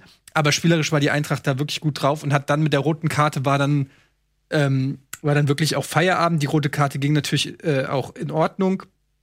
Ähm, der Freistoß, dass das kein Elfmeter war, war, glaube ich, auch unstrittig ja. nach den. Im Prinzip auch wieder so eine Situation, wo ähm, Ralf, wer wahrscheinlich jetzt fragen würde, ähm, was hast du lieber? Ne, wenn du 1-0 führst, kriegst du einen Elfmeter. Wobei in dem Fall war es ja eine gelb-rote Karte. Da war es dann ja auch egal. Äh, sie wurde halt korrigiert zur roten Karte, weil eben diese Doppelbestrafung ja wegfällt. Und in dem Moment, wo er den Elfmeter ähm, verursacht, gilt es nicht mehr als Notbremse. In dem Moment, wo er eben Freischuss macht. diesen Freistoß macht, ähm, wertet er das als, als Notbremse, was in dem Fall jetzt egal war. Wenn's, wenn er noch nicht gelb belastet gewesen wäre, dann wäre es ein Faktor gewesen, ja. Ja. ja, also in dem Fall muss man natürlich sagen, hat die rote Karte der Eintracht fantastisch äh, in die Karten gespielt, weil äh, ich muss aber auch sagen, sie haben wirklich gut gespielt. Also ich habe ja auch schon Spiele gesehen, ähm, jetzt nicht nur von einer, sondern generell, wo äh, es auch schwer ist, gegen eine Mannschaft in Unterzahl zu spielen, weil die dann noch kompakter steht und ähm, Berlin ja auch geführt hat. Aber die Eintracht hat das äh, wirklich klasse äh, ausgespielt. Äh, Es war wirklich mit eines der besten Spiele. Das ist natürlich ein bisschen doof zu sagen, weil es dann gegen zehn Leute war, aber es war wirklich ein, ein guter Fußball, den ich gesehen habe. Gute Pässe gespielt. Ich glaube, über 80 Prozent äh, Passquote, was ich bei der Eintracht alle zehn Jahre mal sehe. Immer nur dann, wenn sie gegen zehn Leute spielen. Und ähm, auch teilweise richtig schöne Tore. Ähm, Bas Dost einmal so ein Tor gemacht. Der wird ja auch viel kritisiert, weil er halt nicht im allerbesten körperlichen Zustand ist, aber da sieht man dann halt auch, dass er wirklich so ein, so ein Strafraum äh, Typ ist, der da den, den Fuß noch irgendwie fast zwei Meter hoch äh, kriegt und den Ball da reindrückt. Das musste er auch erst mal machen, das Tor. Ähm, und dann muss ich ja sagen, wirklich eines der schönsten Tore, die Eintracht diese Saison geschossen hat, war das ähm, von Kamada auf Silva. Äh, Kamada, äh, wir haben ja auch schon oft drüber geredet, der wirklich eine begnadete Technik hat. Ähm, vielleicht mit einer der besten in der Liga, wenn es um die enge Ballführung am Fuß geht und auch ganz ruhig bleibt. Das finde ich ähm, faszinierend. Der hat zwar keine Körperlichkeit, da muss er noch dran arbeiten, sonst wäre er auch, glaube ich, wirklich äh, bei einem anderen Verein. Aber ähm, wie der den Ball führen kann, wie der Ball ihm gehorcht und er auch auf kleinstem Weg wie an Slalomstangen vorbeigehen kann, so wie so ein verdammter FIFA-Profi, das sieht schon schön aus und dann noch irgendwie im Strafraum an vier oder drei Hertha-Spielern vorbei abgelegt und Silver dann noch mit der Hacke rein. Da muss ich sagen, das war ein schöner Spieltag. Dann am Ende ähm, natürlich das Ergebnis auch in der Höhe vollkommen in Ordnung und die Eintracht hat nichts mehr im Abstiegskampf zu tun. Da war ich natürlich sehr erleichtert. Ähm, und das war dann jetzt ein guter Abschluss. Dass jetzt da schon wieder drüber geredet wird, ob die Richtung Europa League schielen, weiß ich nicht. Das halte ich ehrlich gesagt ehrlich, ganz ehrlich, ich bin froh, wenn wir eine Saison haben ohne Europa League, sage ich ganz ehrlich. Erstens weiß man eh nicht, wie es nächste Saison wird, ob da was mit Zuschauern und Reisen und so weiter ist. Und eine Europa League mit Geisterspielen braucht kein Mensch, meiner Meinung nach. Und ich bin froh, jetzt nach zwei Seasons mit fast 50 Spielen, was für eine Mannschaft wie die Eintracht eben einfach auch nicht normal ist. Ähm, mal so eine normale Saison, wo man den Kader gescheit planen kann. Die haben im Sommer ähm, viel investiert, um ein gutes Grundgerüst mit Trapp, mit Rode, mit Chor, viel Geld ausgegeben ähm, für solide Spieler. Und wenn man jetzt zwei, drei Verbesserungen noch findet, für die Außenbahn vielleicht zum Beispiel, ähm, und dann nächste Saison nicht eine Dreifachbelastung hat, dann freue ich mich auf die nächste Saison. Und damit kann ich für, für diese, für diese Season Bundesliga das Thema Eintracht zu den Akten legen. Was denn? Was willst du denn Frage. jetzt noch? Ja, Frage habe ich. ja, frag. Ähm, zwischendurch habe ich immer so in Schlagzeilen irgendwann ernsthafte Diskussionen über den Trainer gelesen. Hast du das auch wahrgenommen und findest Ja. du das berechtigt? Das ist eine ernst gemeinte Frage gewesen. Ja, das ist eine tot ernst gemeinte Ja, Frage. Das, da, natürlich gab es diese Diskussion, wenn die Eintracht hatte irgendwie zehn Spiele ohne Sieg und so weiter. Natürlich kommt dann auch da, die Trainerdiskussion irgendwann auf. Und man hat auch gesehen, die Kritiken, die äh, an Adi Hütter äh, gerichtet waren. Also zum Beispiel, dass jetzt ein äh, Da Costa von Anfang an gespielt hat, der ähm, ein richtig gutes Spiel gemacht hat. Ähm, das äh, war eine Situation, wo, er, wo man sich gefragt hat, warum spielt ein Touré jedes Mal von Anfang an, der seit zehn Spielen irgendwie schlecht spielt und ein Da Costa kommt nicht äh, zum Zug. Das sind dann natürlich so Sachen, wo ein Trainer sich auch ein Stück weit angreifbar macht. Ähm, er wird sich natürlich immer was dabei denken. Er sieht die Spieler im Training und so. Ich kann das alles nicht natürlich nur aus der Ferne sehen. Ähm, aber die Eintracht hat ja auch wirklich viel schlechten Fußball angeboten in dieser Saison. Sehr inkonstant gespielt. Sie haben jetzt den Klassenerhalt geschafft. Das ist natürlich gut, aber wenn mich einer vor der Saison gefragt hätte, ob mir das reicht, da hätte ich gesagt, bist du bescheuert? Klassenerhalt ist ja wohl selbstverständlich. Also insofern hat man das Minimalziel erreicht, wird jetzt wahrscheinlich irgendwo im grauen Mittelfeld landen. Und ja, ich gebe zu, man hat durch die letzten Jahre seit Kovac und dem DFB-Pokal und den vielen und der Büffelherde und der Kohle hat man natürlich auch schon gehofft, gehofft, dass man vielleicht mal ein bisschen bei den Größeren mitmischen darf. Ich sag jetzt nicht die ganz Großen, aber zumindest in den in den Dunstkreis der Mannschaften, die um den sechsten, siebten Pl Platz dann auch mal mitspielen. Und insofern kann man finde ich durchaus auch diese äh, Saison ein bisschen auch als eine leichte Enttäuschung in seiner Gesamtheit sehen, auch wenn ich jetzt natürlich erstmal froh bin, dass es mit dem Abstieg nichts zu tun hat. Aber ich bin total dafür, dass man komplett mal in die Analyse geht. Ich halte Adi Hütter immer noch für einen guten Trainer. Ich glaube aber auch, dass er auch noch Fehler gemacht hat. Aber ich glaube, die größten Fehler wurden in der Kaderzusammenstellung im Sommer und im Winter gemacht. Wir können nicht lang reden. Lass, wir müssen gleich in die Werbung gehen, aber eine spannende Frage ist ja noch, muss jetzt Eintracht Frankfurt eigentlich muss ja noch das Rückspiel in der Europa League spielen, oder? Ja, wen interessiert das denn? Aber die müssen das ja im August noch spielen. Keine Ahnung, das weiß man Das doch ja- nicht, oder? Wenn, wenn das terminiert wird, müssen sie spielen, na klar. Das ist ja auch wieder eine geile Sache. Wieso? Weil dann die Spieler schon nicht mehr unter Vertrag sind. Oder was? Oder weil du ja Urlaub hast. Du musst den Urlaub unterbrechen, um dann irgendwie. Ich hätte meinen Urlaub nicht unterbrochen. nee, nee, aber die Spieler von Eintracht. Ach so, ja, ja gut, aber ganz ehrlich, du hast zu Hause 0-3 gegen Basel verloren, also ähm, Ja, ey, also, Basel ist ja auch in einer Situation, weiß, weiß man auch nicht, wie die im Wettbewerb stehen dann. Also, ja klar, ich meine rein theoretisch äh, können sie da noch einen krassen Titel gewinnen. Die sind im Halbfinale, ne? Also Viertelfinale? Achtelfinale, oder? Ist es noch Achtelfinale? Ja, siehst du durch Corona sind Finale Achtel- jetzt, Frankfurt. Sind sie jetzt Das war das Finalhinspiel. Achte? Ja, ehrlich gesagt habe ich da schon einen Haken drunter gemacht. So. Ich habe schon gewonnen. ey. Ja, das ist schon. Nee. Glückwunsch Äh, zum Euro Euroleague-Titel Dankeschön. übrigens. Wir machen jetzt Ein, ein Satz, was, er was, hat ja noch, bevor wir das vergessen, Hertha. Ähm, da hat man jetzt gesehen, dass sie mit ihrer B11 noch nicht so weit sind wie mit ihrer A11, was wir auch letzte Woche schon so ein Mhm. Stück weit gesagt haben. Jetzt hat Meier gespielt, der war nicht ganz so stark im Mittelfeld und äh, Piatek hat Tor gemacht, aber ansonsten auch relativ wenig präsent. Diese Raute hat nicht so ganz funktioniert, wie es sollte. Es war noch nicht so mal bei 100 Prozent, aber wenn man guckt, von wo Hertha gekommen ist, als Labadier es übernommen hat und wo sie jetzt stehen, ist das immer noch ein riesiger Sprung. Definitiv, da hast du recht. Der Sprung nach Europa bleibt ihnen wohl verwehrt, aber uns bleibt der Sprung in die Werbung nicht äh, verwehrt. Deswegen machen wir das jetzt. Gleich sind wir wieder da. Dann haben wir hier noch richtig schön äh, Titelkampf und Champions League und alles, was dazu gehört. Und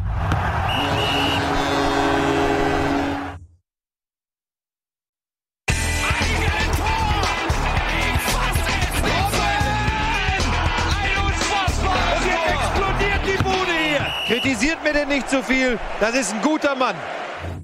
Herzlich willkommen zurück, ein guter Mann. Das ist auch der Christoph. Schön, dass du da bist. Äh, normalerweise kommentierst du für Amazon. Heute bist du bei uns. Ähm, kann man dir ruhig sagen, Amazon hat Interesse, möchte Bundesliga kaufen, Können sie sich nicht leisten. können sich nicht leisten. Aber wenn du Amazon sagen sa- darfst, dann darf ich auch Barcelona sagen. Ja, ich sag aber manchmal, sag- ich sag auch manchmal sowas wie Sparkasse. Einfach, weil, ja, also einfach, das fängt an so als. Kann man damit auf der als- Alster fahren? Das fängt an als so, als so äh, lapidar dahergesagte Dummheit, die so ein bisschen lustig ist. und dann- und dann gräbt sich das aber so, Leute. dass dann keiner, egal. Was? Sparkasse, das ist doch der perfekte Name für eine billig Alster-Tour. Ja, Ja, das hat, den Gag hat er doch gerade gemacht. Ach so, Billig. Spar, ja. Alter Ja, Schwede. Ja. du, du recycelst Teile meines Jokes? Ja, das Ja, ich habe ich hab nur weitergedacht. Ich habe nur gedacht, was machen wir eigentlich, wenn Amazon es nicht kaufen will, vielleicht? Oder Am Amazon, wie muss man das sagen? Was ist richtig? Amazing. Amazing. Amazing. Amazing. Amazon. Ich bestelle immer bei Amazon. Amazing. Amazon. Amazing. Ich muss jetzt Ich, mal ich, hier. bin schon, ich bin schon ausgestiegen bei dem Punkt, dass Sparkasse witzig ist. Das ist nicht witzig, das habe ich, ich. Vergiss es. Du verstehst mich Ich einfach möchte jetzt nicht. mal kurz thematisch zurückkommen. Ich möchte aber mich bei den Zuschauern entschuldigen. Ich hatte bei der Planung der Sendung gedacht, wir reden ein bisschen über das, die Aussagen von Thomas Müller. Ja. Und wir reden ein bisschen über die, das ewige Streitthema Handspiel und VAR.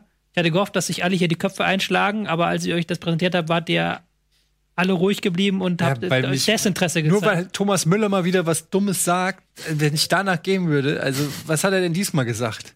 Oder seine Freundin? Thomas Müller hat auf die Frage, ob äh, Bayern Kai Havertz im Sommer verpflichten wollen, hat er einen langen Monolog gehalten, was für ein guter Spieler Kai Havertz ist. Hat aber auch gesagt, es ist ein bisschen paradox, dass wir jetzt über, äh, über Neuzugänge reden, während wir Spieler Gehalt einsparen müssen. Ah ja, das, das berühmte Gehalt einsparen. Statt 10 Millionen im Jahr nur noch 9,9. Die Ja. armen Bayern-Profis. Der arme Thomas Müller. Ja, aber das ist ja die Reaktion Was gewesen. kostet, was kostet so eine Lederhosen? Kommt drauf an. Ist sie vom Nahwahl oder ist es. Ja. Das, das Du, aber wenn- Tier ist wichtig. wenn, wenn, jetzt, wenn jetzt ihr sagen würdet, so, wir müssen dein Gehalt einsparen, Tobi, und dann präsentiert ihr aber nächste Woche hier plötzlich Christoph Fetzer als neuen Neuzugang Ja. für 200 Millionen, dann würde ich auch sagen, Leute, finde ich nicht ganz witzig.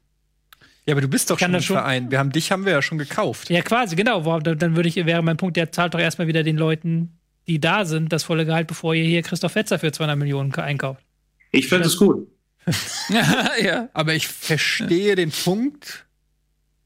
Aber warum wird er denn dann angeschimpft von Salihamidzic? Ja, weil Salihamidzic das nicht witzig fand. Der hat gesagt, die Aussage war nicht gut und wir sparen alle für die Mitarbeiter, damit die Mitarbeiter weiterhin ihr volles Gehalt bekommen. Deswegen machen wir das. Was sie auf Schalke ja übrigens nicht machen. Schalke, auf Schalke sollen die Fans zahlen. Ich merke schon, die Empörung hier hält sich in Nee, ich musste auch, ich musste auch kurz mal drüber Ja, nachdenken, weil ich meine, ich finde im Grunde ein Stück weit hat der ja auch wirklich einen Punkt. Auf der anderen Seite ist das natürlich bei einem Mensch, der so viel Geld schon verdient hat, auch vom Verein auch irgendwie total bescheuert. Aber so, ich denke da halt gerade drüber nach. Also er hat natürlich im, im, im Kern ist da ein Stück Wahrheit ja schon drin. Äh, warum kann der Verein jetzt irgendwie 50, 60, 70 Millionen für einen Transfer ausgeben? Wenn genau an dieser Liz Lizenzspielerabteilung ja doch gerade gespart wird. Ja, es, er hat auf jeden Fall einen Punkt. Die Frage ist halt nur, der Verein wird vermutlich auch den Preis von Harvards drücken, oder? Wenn, also wenn's, also ich, also wenn was man so kriegen. Wenn, Also- ja gut, aber davon abgesehen, w- was man so hört, werden ja überall auch jetzt weniger äh, bezahlt für die Transfers oder wird davon ausgegangen. Transfermarkt.de hat irgendwie alle Preise, habe ich auch gesagt, das gesehen, die haben alle, alle durch die Corona-Krise Ja. alle Preise. Mein. Abo kostet auch noch 1,99. Das finde ich frech. Ja. Äh, Ähm, wieso ist denn jetzt Philipp Kostic weniger wert, nur weil naja, der Vi- Virus weil ausgebrochen der Marktwert bestimmt sich ja dadurch, was ist ein Verein bereit für den Spieler auszugeben. Und wenn ähm, die Vereine nicht mehr bereit sind, das Geld auszugeben, ist das auch nicht mehr wert. Aber das ist ja erstmal eine Annahme von, von Transfermarkt, dass Vereine das nicht mehr bereit sind auszugeben. Naja, aber du siehst das ja schon. Das fängt an äh, bei Timo, äh, Timo Werner. Äh, der Der war sich geklaut. relativ, nein, aber der war sich relativ sicher, dass er nach Liverpool geht. Er hat das auch selber gesagt, er wird nach Liverpool gehen. Klopp hat um ihn geworben. Dann hat Liverpool sich aus dem Rennen zurückgezogen, weil sie keine Kohle mehr haben. Und Chelsea hat Timo Werner, ähm, also hat die Ausstiegsklausel bedient, sozusagen, beziehungsweise Werner das Geld gegeben, damit Werner die Ausstiegsklausel bedient. Und äh, das passiert daher, weil ein Abramovic anti antizyklisch investieren will, weil er ist halt als er die- Person reich. Weil er nicht investieren durfte. Das darf man nicht Ja, verwechseln. er durfte hat- vorher nicht investieren, aber die hatten da- Transfersperre jetzt Ja, er hatte Jahre. Transfersperre, aber abgesehen davon äh, ist natürlich, wenn er jetzt investiert und in ein, zwei, drei Jahren hat sich der Markt erholt und er schafft es jetzt, Spieler günstiger zu bekommen, weil eben die Bereitschaft zu investieren bei anderen Vereinen nicht mehr da ist, beziehungsweise die, die Möglichkeit nicht da ist, dann äh, kann er jetzt Spieler günstiger kaufen und in zwei, drei Jahren sind die dann dementsprechend wieder Mehrwert oder so. Also der Gedanke dahinter ist ja nicht schlecht und Abramovic hat genau das gemacht und Chelsea rüstet gerade richtig auf als Beispiel. Ähm, aber Liverpool war nicht in der Lage, Werner zu kaufen, mal eben so. Was hat auch vielleicht damit was zu tun, dass der Afrika Cup ausfällt und Mané und und Salah und so weiter. Was ich sagen will ist, da hat sich einiges getan und damit verändern sich natürlich auch die Marktwerte. Okay. Bin ein bisschen abgesch abgeschwieselt. Ja, ja, alles klar. Also, wa- was ist denn jetzt mit Müller? Ist es jetzt klug oder doof gewesen, was er gesagt hat? Ich, Das war Müller. Ich Müller. fand das, ich fand das okay, die Aussage wurde dann ein bisschen hochgepeitscht, natürlich von den übrigen Leuten, von wegen Fußballer verdienen sowieso zu viel. Ja. Fand dann seine Einordnung, dass er dann auf Instagram gesagt hat, die Medien hätten ihn falsch zitiert, obwohl sie ihn eins zu eins so zitiert haben, wie er es gesprochen hat, fand ich dann auch ein bisschen daneben. Hat jetzt auch nicht so ein riesen Aufregerpotenzial. Also. Ich Aber ist es denn nicht so, dass er auch einfach wieder so eine Aussage macht? Klar war nach dem Spiel und er hat jetzt auch danach gesagt, er ist missverstanden worden, aber er weiß doch, dass das dann aufgegriffen wird ne? und Ja. dass es halt dann, nochmal diskutiert wird. Und muss nicht auch Salihamidzic wissen, dass er, wenn er sagt, äh, Müller hat sich verdribbelt, dass das halt dann die ganze Geschichte nicht abschließt, sondern halt äh, ja noch weiterführt. Und dann nächstes Statement von Müller. Also man hätte es vielleicht auch von Bayern Sorte. Also normalerweise kennt man das doch so, dass es ein Verein dann einfach wegbügelt und sagt, ja, ist nichts. Und dann wäre es vorbei gewesen. Aber durch die Salihamidzic-Aussage, finde ich, hat das für mich nochmal so einen Schwung aufgenommen. Ja? Und ob das jetzt alles stimmt, was Müller gesagt hat oder wie er es gemeint hat oder sonst was, auf jeden Fall ist es halt jetzt Thema. Ja, aber ich glaube, dass der Müller ist ja auch so ein Machtmensch. So. Der ähm, will Einfluss haben. Das sieht man auch immer dann, wenn er nicht spielt, dass er durchaus auch ähm, intern Unruhe äh, schürt. Äh, Und ähm, der Salihamidzic ist ein Typ, der will sich auf jeden Fall beweisen. Dem haftet so ein bisschen an, dass er eine Marionette ist oder dass er eben gar nicht so wirklich der Entscheidungsträger am Verein ist. Und er will, seit, seit er da angefangen hat bei den Bayern, ist er irgendwie bemüht, sich ein Standing zu schaffen, auch in der, in der Wahrnehmung von außen, dass er der, ein, ein Macher sein kann und nicht nur der Lakai von Rummenigge, Hönes und so weiter ist. Und ich glaube, dass bei ihm so dieser Drang, den, den Müller auch mal einzunordnen und, und öffentlich zu sagen, so, nee, das war nicht okay von ihm. Ich glaube, der Drang ist höher äh, bei ihm, das zu tun, als es irgendwie so souverän runterzuspielen. So stelle ich mir das zumindest vor. Also praktisch eher ein, ein Stellvertreter-Thema. Also es geht gar nicht Ja. um das eigentliche um Gehaltsverzicht, sondern eigentlich ein Machtspielchen zwischen den zwei oder sich zu, zu positionieren. Ja, das kann schon sein. Ähm, Aber bei mir tatsächlich, also Müller ist jetzt auch in letzter Zeit, der, der redet halt auch wieder viel mehr, ja, der, der, der blubbert richtig und das liegt natürlich auch daran, dass er halt einfach auch die Leistung bringt und, und seine Scorerpunkte hat und seine Vorlagen und so weiter. Ähm, mhm. Ja, und dann und, und halt auch jetzt momentan auch wieder sieht, dass, dass jeder, ja, dass jeder meint, er ist, äh, er ist wichtig. Ne? Und das war, gab auch mal eine Phase, da meinte jeder, ja, ist gar nicht, gar nicht mehr so wichtig. Ne? Nationalmannschaft mhm. nicht dabei und die Aussagen von Kovac und so weiter. Insofern ja, kann ich wiederum Müller verstehen, dass er sich da auch momentan ganz gut fühlt, wenn es so gut läuft. Hm? Ja, definitiv. Also er hat auf jeden Fall die, die sportlichen Leistungen, die ihm den Rücken stärken. Ähm, das stimmt schon. Aber nichtsdestotrotz glaube ich, dass bei den Bayern es ähm, not tut, da auch personell nachzulegen. Nicht unbedingt für die Bundesliga, aber dann für die Champions League. Und ähm, Sané ist jetzt ja schon seit Ewigkeiten Thema. Ähm, und den werden sie wahrscheinlich holen. Und dann gibt's ja noch Harvards, ne? Der, hast du eben auch gesagt. Deswegen kam ich auch drauf, weil ich nämlich eigentlich, weshalb ich über Chelsea rede, ist, wo, was ich eigentlich noch hinzufügen wollte, ist, dass auch ein Kai Harvards bei Chelsea im Gespräch ist.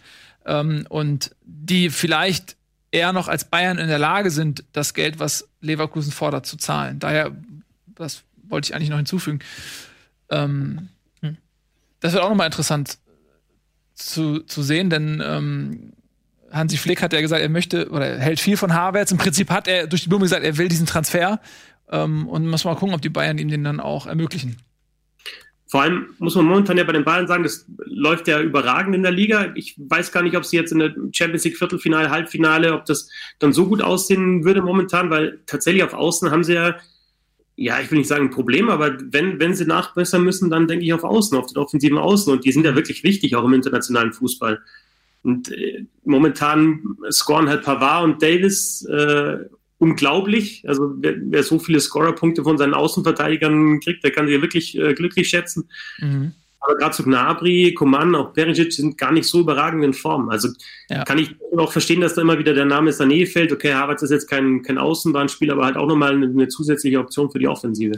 Eben, vor allem Havertz kann auch Lewandowski ersetzen. Naja, der Leverkusen jetzt auch nach dem Ausfall von Volland Sturmspitze gespielt und hat das hervorragend gemacht. Hat jetzt auch wieder, ich glaube, was neun Tore oder was in der Rückrunde geschossen oder seit, weiß ich gar nicht, wo der Zeit, Zeitraum ist, ab dem gerechnet wird, ich glaube, Rückrunde war das. Also er hat eine, spielt eine unglaublich starke Rückrunde. Ähm, Meine? Was? Ja, Entschuldigung.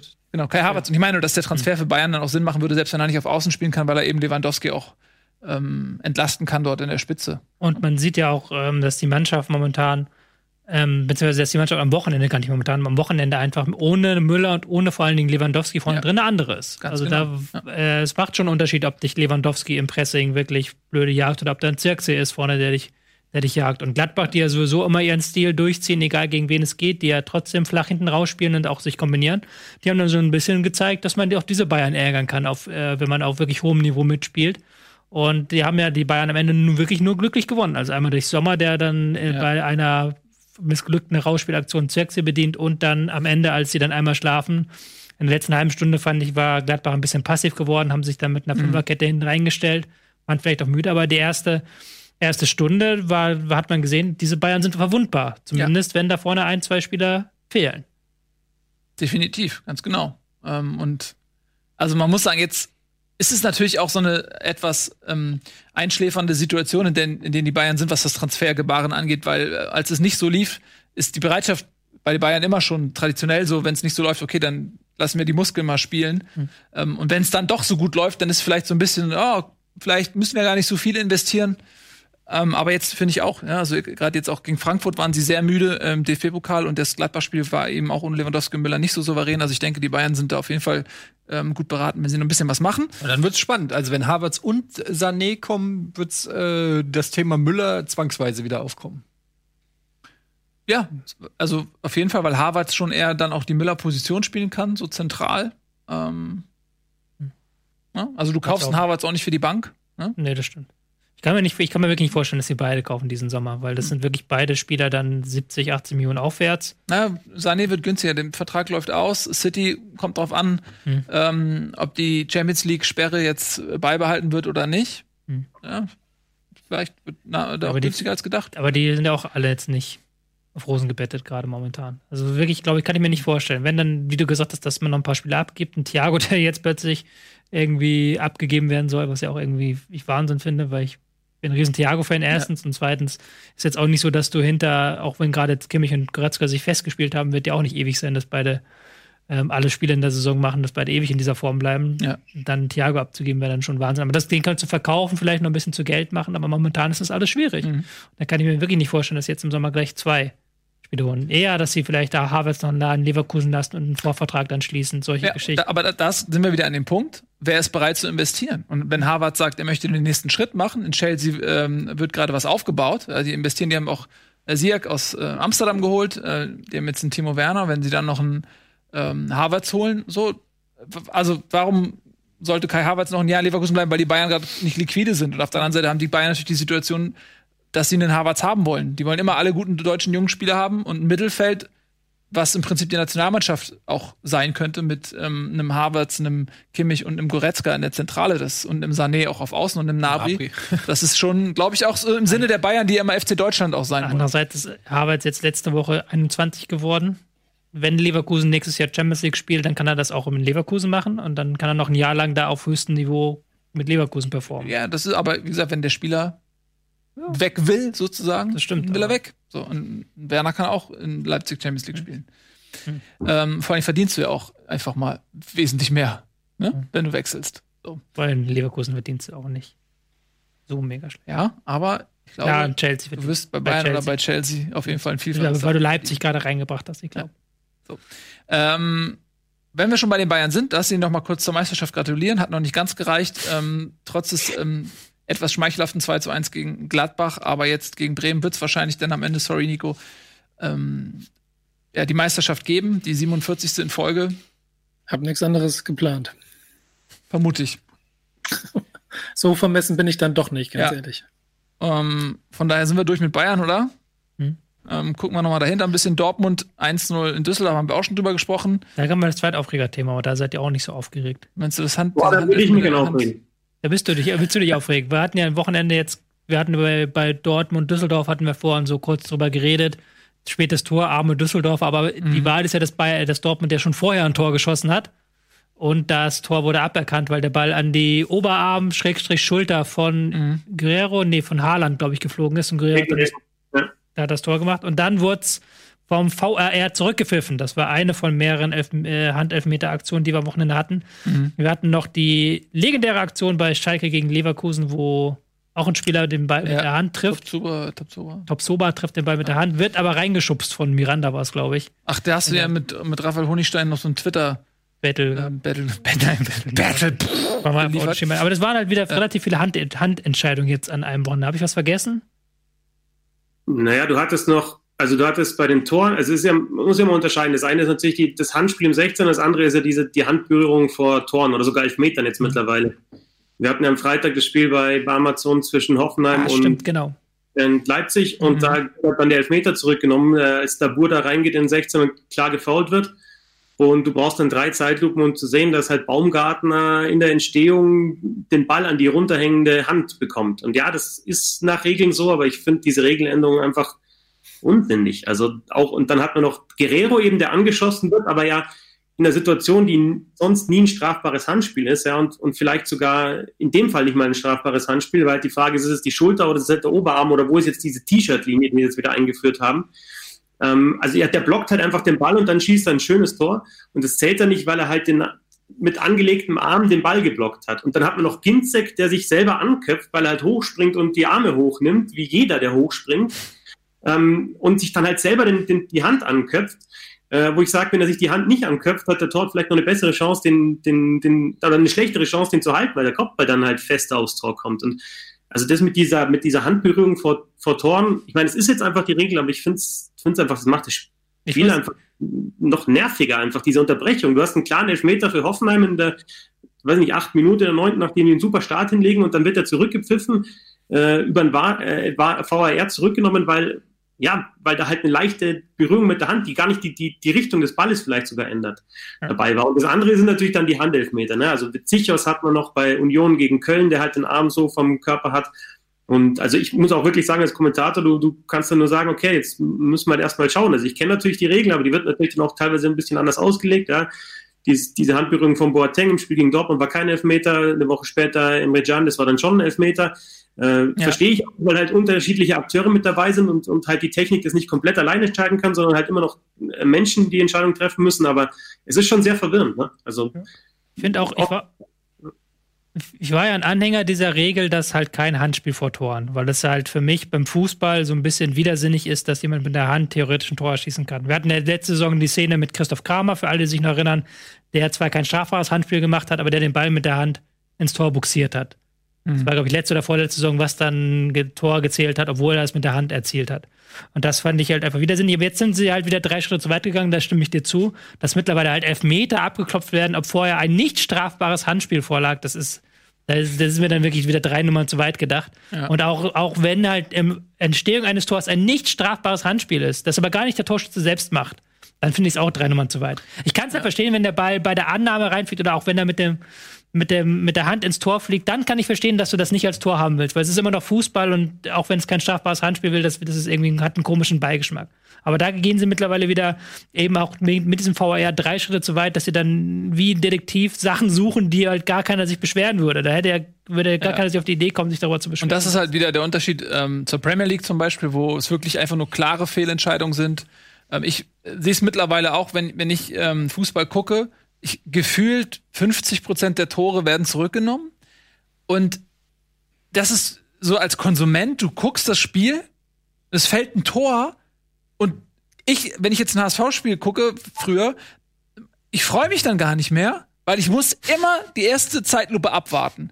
Und die erste Zeitlupe, die kommt, überprüfe ich, ob ich irgendwas sehe. Und wenn und ich gucke ganz genau hin. Und wenn ich nichts sehe, dann lasse ich die Freude zu. So.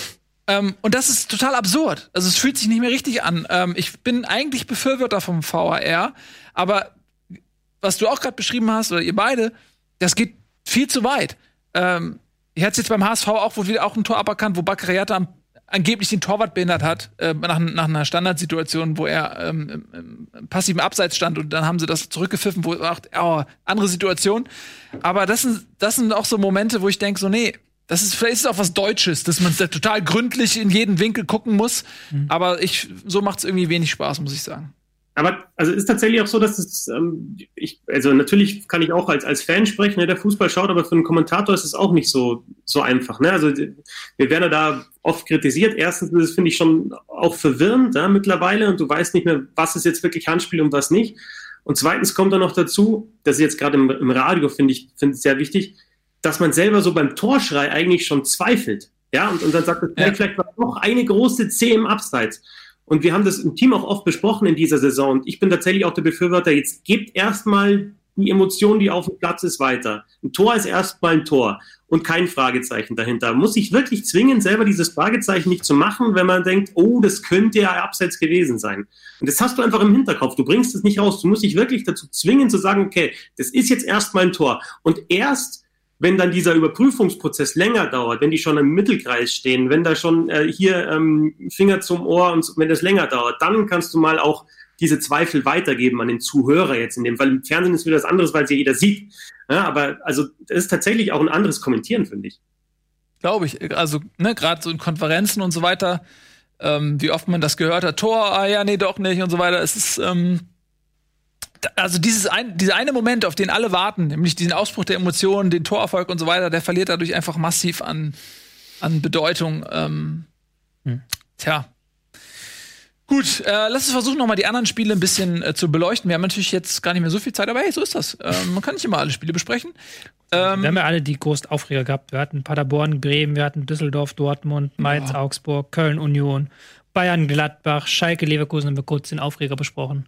Ansonsten wieder eine Schal kämpferisch starke Schalker. Genau, wollte ich gerade sagen, eine, eine, sehr ersatzgeschwächte junge Schalker Mannschaft, die sich so ein bisschen ähm, wieder aufgerappelt hat gegen Leverkusen, lange 1-0 geführt, dann äh, am Ende zumindest noch ein Unentschieden gerettet. Das war respektabel. Das war keine Mannschaft, die tot ist. Nee. So, man sieht ja oft auch, wo man das Gefühl, okay, wie, wie Nico Kovac damals dabei spätestens äh, nach dem 1 zu 5 gegen Frankfurt wusste man, okay, die Mannschaft der Trainer, das geht nicht mehr. Und da muss man sagen, die haben sich, haben sich gut verkauft. Ich finde auch gut, dass Schalke an David Wagner festhält, auch wenn das natürlich jetzt eine sehr enttäuschende äh, Rückrunde ist. Aber ähm, ja, sie haben sehr viel Verletzungspech auf Schalke. Wir haben auch immer auf den Club eingehauen. Jetzt kann man zumindest sagen, Neustart in der nächsten Saison, wahrscheinlich mit einem stark veränderten Kader, darf man gespannt sein unter David Wagner, Mhm. ähm, was Schalke nächstes Jahr dann so bringt. Hoffenheim gegen Leipzig. Kannst du vielleicht noch zwei Takte sagen? Du hast ja kommentiert, Christoph. Ja, fand ich, also war ja das erste Spiel jetzt nach Schreuder ähm, bei Hoffenheim mit einer sehr komischen Trainerkonstellation. Also wir wissen da bis heute nicht, wer da für was verantwortlich ist. Also Ja. Rosen ist halt so die Sprache auch nach draußen, aber also schon finde ich schon verrückt, dass da halt einer an der Trainerbank dann steht, der, der aber keine Interviews gibt. Aber, aber spielerisch war es, finde ich, ganz gut von Hoffenheim. Haben wir gleich am Anfang eine gute Chance gehabt durch Baumgartner und dann eben diesen Elfmeter, der da zurückgenommen worden ist, Mhm. über den wir gerade gesprochen haben. Also haben dann einen besseren Start gehabt und Leipzig war halt dann zweimal echt brutal cool vorm Tor mit zwei Toren von Dani Olmo, ähm, was glaube ich ein ganz gutes Zeichen ist für Leipzig, dass der, dass der so gut gespielt hat und auch torgefährlich geworden ist, weil ich denke, gegen defensive Gegner vor allem brauchen sie solche Spieler, die halt dann ja ins letzte Drittel halt gehen, auch mal was Verrücktes machen oder halt jetzt in dem Fall halt dann ganz gute Laufwege haben und, und halt die Bude machen. Ähm, insgesamt aber, ich glaube, von den Chancen her was was insgesamt ausgeglichen. Das war tatsächlich der große Unterschied, dass Leipzig sie gemacht hat. Und mir Kampel sehr gut gefallen bei Leipzig, Ja. ähm, der die Bälle immer wieder abgeholt hat und auch einer, der so mal gegen, ja, mal durchdribbeln kann und dann halt weiterspielt. Das hat, glaube ich, Leipzig sehr wehgetan in der Saison, dass er nicht so viel gespielt hat. Er hat jetzt nach dem Restart mehr, mehr Startelf-Einsätze als davor in der kompletten Saison. Das hast du auch im Spiel gesagt. Ich erinnere mich, dass du das gesagt hast. Ja. Weil ich habe nämlich bei Kickbase, habe ich noch gedacht, sehr, sehr, sehr gut. Der Christoph lobt den Kampel. Ist aber bei einem Algorithmus gestützten Computerspiel leider nicht von Wert. Ich muss auch gleich dazu sagen, dass da aber keinen Kontakt per SMS gab. Ja, aber das ändern wir jetzt. ja. Nee, dann, also vielleicht noch aus, aus, aus Leipziger Sicht, ähm, Konate wieder mit dabei. Auch, ihm, glaube ich, jetzt über die Saison weggetan, äh, wehgetan, dass der seit Oktober ausgefallen ist. Ähm, ja, und dann halt vielleicht mal jetzt bei Leipzig der, der Auftritt gar nicht so dominant und gar nicht so gut, aber halt, ja, der 2-0-Sieg. Und ja, Ja, das bisschen glücklich. Habe ich auch Dann- so gesehen. Hoffenheim hat sich, hat sich gut präsentiert. Hertha gegen. Hertha Frankfurt haben wir besprochen. Hertha Frankfurt haben wir äh, Wolfsburg gegen Freiburg noch ganz Also kurz. Frankfurt ja. Wolfsburg 2-0 geführt, da habe ich gedacht, so ja, ey, die haben Bock auf Doppel, Europa. Zwei Tore Weghorst. Zwei Tore Welchhoff. Immerhin bei 14 jetzt. Ja, äh, da gab es auch einige strittige Aktionen, du hast es schon angesprochen. Ähm, dann äh, quasi einmal dieses nicht gegebene Tor von Ginczek und dann nochmal das andere nicht gegebene Tor von Ginczek, was ähm, aber zum Elfmeter umgewandelt wurde, weil Mhm. Ginczek dann im Abseits stand, aber vorher war es dann Foul an. Ähm, War schon witzig. Aber richtig Entscheidung. ja, das war eine richtige Entscheidung, genau. Ein bisschen eine komplizierte, aber am Ende dann auch richtige Entscheidung. Ja. Äh, und da habe ich gedacht, okay, Wolfsburg lässt sich das nicht mehr nehmen, aber Freiburg, respektabel, kam zurück und die sind noch im Rennen, um Platz sieben zumindest, äh, zusammen mit Hoffenheim. Gut, ähm, jetzt haben wir eigentlich alle Spiele. Ähm, äh, vielen lieben Dank, äh, Christoph Fetzer nach München ähm, und dir äh, viel Spaß bei der Relegation, auf das ähm, es mich nicht betrifft. Danke. Wir mal. Schön, dass du Zeit hattest und bei uns warst. Ähm, euch vielen lieben Dank fürs Zusehen. Jetzt geht es weiter mit den Silver Kids im Game Talk. Äh, und dann sehen wir uns wieder am Montag um 17.30 Uhr, oder Tobias? Ja, am Ne? Montag um 17.30 Uhr. Und da wissen wir schon wieder ein bisschen mehr als heute. Also tschüss und auf Wiedersehen. Danke, Nico. Du warst so ruhig in letzter Zeit. Ja. Tschüss.